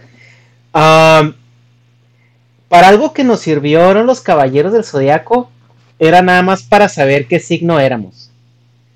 Y antes de terminar, eh, me gustaría este que, que a- a- Andrés y Manano nos, nos digan qué signos son y qué recuerdan de, de esos personajes y qué les gusta y qué no les gustó de, de ellos en la serie. Ok, bueno, arranco esta vez yo, Manano. Eh, yo soy Leo, que es un personaje que tiene bastante protagonismo en la serie, o sea que por ese lado siempre estuve bastante contento. Después en, en los Canvas también resulta que es muy fuerte, así que nunca me he quejado, nunca me he quejado de mi, sim- de mi signo. Tuvo un mal momento en la serie gracias al puño fantasma del patriarca, pero además de eso, siempre, siempre súper bien. Eso en las discusiones en el colegio de, porque era inevitable, ¿no? Uno eh, sentaba ahí en el arbolito, en el recreo, comiéndose su pastelito, y uno hablaba de caballeros del zodiaco. Y nunca me hicieron bullying por mi, por mi signo. Así que no me puedo quejar. Pues que imagínate los que eran Pisces, pobrecitos. Piscis, cáncer. Ah, uno de mis mejores amigos es Tauro y también le hacíamos bullying, pobrecito. Que era, Tauro era el Krillin, el, el Krillin de Saint Seiya, ¿no? Sí, pobre, lo mataron como cuatro veces en la serie. Y hasta en las películas, o sea, era el que mataban siempre. Ni siquiera Mu, pero ahorita hablamos de Mu. A ver, Manano, Pues yo soy, como ya les enseñé la- las primeras dos mil creo que compré, soy Capricornio, eh, que es el personaje de, Chura en la, clase, en, la- en el, en el clásico, ¿no? Eh, a ver, Chura, Chura es, a ver, es, muy capaz, o sea que desde el punto de vista de bullying no, no había ningún tipo de bullying, porque o sea, Capricornio sí era fuerte y sí, eh, y sí podía hacerlo, lo, lo que quería hacer, pero más bien era el, es, el contrario, ¿no? De que eres como el malo. Eh, eh, un, un malo que reconoció su error, entonces de cierta manera, bueno, se limpia ahí al último momento, eh, pero, pero, pero nada, es, es, es, es así como que medio en el medio, ¿no? No es, e- es un malo que al mismo tiempo es poderoso, se, se, se, se arrepiente al final, entonces es como que ni te lo halagan ni te lo critican. Es como... ¿mm? Tiene su- sus dos cosas, a ver, sí. Eh, lo, lo que yo veo de, de Capricornio, que usualmente la gente eh, habla mucho, es la diferencia del, del- del casco original a la, a la máscara más actualizada que sale después. Que, que el, el- el look es muy distinto, ¿no? Eh, eso es lo que usualmente yo veo que a la gente le, le- le gusta hablar de ese personaje, que la, la cabeza sí le cambió bastante en el rediseño. que de hecho, eh, O sea, su ropa, güey, que si traía tenis o zapatos, güey. No importa de Capricornio. pues que sí fue un cambio muy grande, pero es que el casco se lo sacó todo ahí de la manga, ¿no? Porque en, en el, en el manga era, era una careta. Mm. Mm, mm. Ah, o sea que en el, en, el, en el manga era como el actualizado Sí. del anime. Sí, sí, sí. Eh, en Ah, el ah. manga, el, el anime de, de Hades fue un poquito más fiel al manga. Entonces sí, las armaduras eran ya como las del manga. Eh, Ah, Da- mira, mira, ok. Dharma, ¿tú qué signo eres? Pues yo soy Aries y, y la verdad es que siempre tuve dudas de si Aries era hombre, hombre o mujer. Eh, pero más allá de eso, ninguna. Pues mira, eh, eh, y Negas, tú eres Virgo, ¿verdad? Simón. Y pues, Sí, ten- pues es que ese güey, o sea, muchos lo maman de que, ay, es que es el enseguida de Dios y que, y que el que con Athena Exclamation, que se mamó y mató a 14 pendejos de un putazo, güey. Pero a mí se me hace bien chafa ese mono, güey. O sea, como que no tenía huevos. O sea, que yo no quiero pelear. Yo aquí, pues era como Buda, ¿no? Un pedo así. Así como que bien aguas tibias, güey. Así que eres la verga, no, maravilloso, y no, voy a hacer nada. Entonces, ¿para qué vienes, güey? O sea, ¿para qué? No, no sé, me caía mal, güey. Pues a qué te dedicas, ¿no? ¿Cómo? ¿A qué te dedicas, no? Así que, ¿qué estás haciendo? Que se nos cayó arma si no, pues soy el hijo del patrón, pero pero no voy a hacer nada. Sí, ni, tengo ganas de abrir los ojos. Esa es la pereza que tengo es tal que ni voy a abrir los ojos. Me dan tanta hueva, no valen. Así o sea que, yo, yo, yo, yo, lo que presiento de, de, Negas es que aunque él sea Virgo, tal vez como que se identifique un poco más con un Géminis, ¿no? Porque le, le gusta que el personaje sea más, más acción, ¿no? Más... Sí, pues sí, pues a qué, pues es un chonen, güey, y está un huevón sentado en la banca, pues dices, pues para qué lo meten, o sea, no, es que, güey, no lo, no le se la hagas de pedo. Como el mega cholo asesino. ¿Y tú? ¿Tú qué eres? Yo soy Scorpio. Y pues. Ay, ¿ese qué? Y pues Scorpio, ese güey, es, el, es como Indiana Jones, güey. O sea, pudo haber no estado en la historia y no pasaba absolutamente nada. O sea, el güey estaba ahí haciendo como que hacía, pero al final ni mataba a nadie, ni probaba a nadie, él sabía que, la gente estaba en lo correcto, o sea, él sabía como lo que estaba pasando, pero no hacía nada y en vez de aportar, te mandaba un yoga medio jodido, lleno de agujeros y, a que le siguiera, pero tú ahí te quedabas bien a gusto en tu templo. Entonces era así como que el factor que podía nunca haber estado y nunca hubiera pasado nada en la trama. Y hasta la fecha, porque después era lo único que hacía, güey, metía la misma aguja 11 veces y ya la última era para salvar al que estaba ya a punto de morirse. Oye, y el otro, en el infierno, ¿cómo se llaman los? ¿Quién? Ay, güey, cuando eran negros hacía lo mismo. Pues nunca hizo nada, güey. O sea, cuando llegó, cuando llegó a pelearse con, con Radamantis se lo echaron de un golpe, entonces a él, a Leo y a Mu. Eh, pero eso es trampa, hay que especificar que eso es con trampa. ¿Por qué? ¿Por qué? Por la que estaban debilitados por el maldito castillo eso. Eso no es una pelea justa. Sí, sí. Sí, sí, sí. No, no, no, no, Tampoco, tampoco me los maltraten porque ahí cae Leo también. Sí, iban los tres, iba, iba Aries, iba Milo y iba el eh, este Leo. Y, y, pues no, pues al menos, al menos eh, todos tenían cierto protagonismo, pero pues Milo no hacía nada. Nunca hizo nada. Milo es, que no mucho. El, el escorpión. En mantequilla. Milo mantequilla.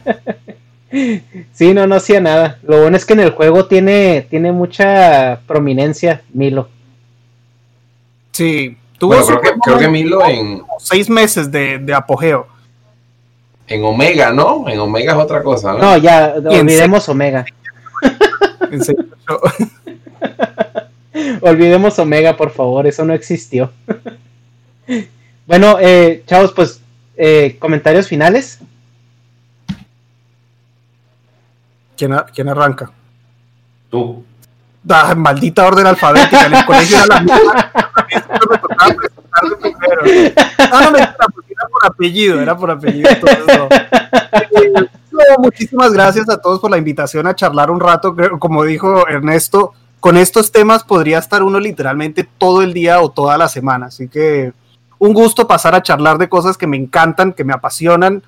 Eh, cuando quieran repetirlo, con mucho gusto me mandan un mensajito y aquí estaré. Ah, muchas gracias. Banano. Sí, no, por acá, eh, nada, eh, muchísimas gracias. yo estoy muy a gusto de, ahora poder estar reviviendo todas las todas las, las, fantasías de la, de la infancia y de verdad que eh, he estado, o sea, he estado en Japón un par de veces. Eh, una, una, de mis ex fue japonesa y, he visto videos de, de, ustedes y entonces nada, siempre es un, es un tópico de interés, incluso cuando sea más allá de Seiya, no, no, no solamente Seiya, sino eh, todo lo anime, todo lo japonés, etcétera, la globalización y todo esto eh, son tópicos que, que me interesan mucho y igualmente muy agradecido por la invitación y cuando quieran hablar de, de cualquiera de estas otras cosas, eh, incluso más allá de, de Seiya, eh, con mucho gusto eh, a la orden, ¿no? Un servidor aquí. Vale. Y pues ahí con tu ex japonesa y luego se pone a platicar Dharma y tú de las, de las penas de, de, liarse con japoneses. Dharma, Dharma hizo un video con, con que, que, que estaba hablando de, de, los problemas, y con Akira, de, de los problemas de, de, del momento que conoces a esa pareja fuera de Japón y al momento que regresa a Japón y cómo en Japón cambian. Que de verdad que ese video me atravesó fuerte. Eh, excelente video. Porque es como que cuando tú ves así, es como, oh Dios mío, ya todo estaba predestinado, basado en normas sociales. Wow, increíble. y oh, sorpresa. sí, sí, se, se replicó en tu caso también. Es como si me hubieras estado leyendo la historia, básicamente. yo como, ¿este tipo me conoce o qué? yo desde ese video yo dije, Dios mío, tengo que conocer a Kira y a Dharma de alguna manera y nunca me lo esperaba conocerte por, por medio de aquí, así que nada, me, encantaría tener tu, tu, WhatsApp o tu email, lo que sea después. Eh, y igual a, igual a, Negas, muchísimas gracias. Eh, que las animaciones y todo me, encantan. Así que todo un placer, eh, todo, todo contento, la verdad. Muchísimas gracias. Dharma. gracias. Bueno, yo por mi parte no puedo más que prometer que la próxima vez que vaya a Japón, que esperemos el año que viene, pues hacerme con el, el, muñequito aquí con desprecio, ¿sabes? Ni, ni figura siquiera, el muñequito de... del dientes de sable, del tigre de dientes de sable, que siempre ha sido una, una figura que quería conseguir y cuando la veía, pues bueno, decía, ¿qué hago? ¿Qué son? 7.000 yenes, ¿me lo llevo? ¿No me lo llevo? Y al final pues nunca me lo acababa llevando. Pero bueno, en, en honor a vosotros, la próxima vez prometo intentar hacerme con la figura. Negas. Ah. no, pues muy bonito, muchas gracias por aceptarla y pues, la invitación de Ernesto aquí al, al directo este, estuvo, estuvo entretenido y pues sí, seguimos en contacto ahí. Pásenme sus whats ya ahorita que cortemos ahí por, por Discord, para estar en contacto y ver qué, qué hacemos después. Otros, otros temas y pues más sabiendo que bueno, ya preguntándoles que cuáles serían sus otros gustos, pues sacamos otro podcast de otra cosa que no sea caballeros. Digo, para variarle, ¿verdad? Para que no todo sea lo mismo. sí. Con gusto. Y pues eh, muchísimas gracias a todos, eh, Androli, Manano, muchísimas, muchísimas gracias por estar aquí. Ya sé que sus agendas están muy apretadas, pero qué bueno que se dieron el tiempo de pasar por acá.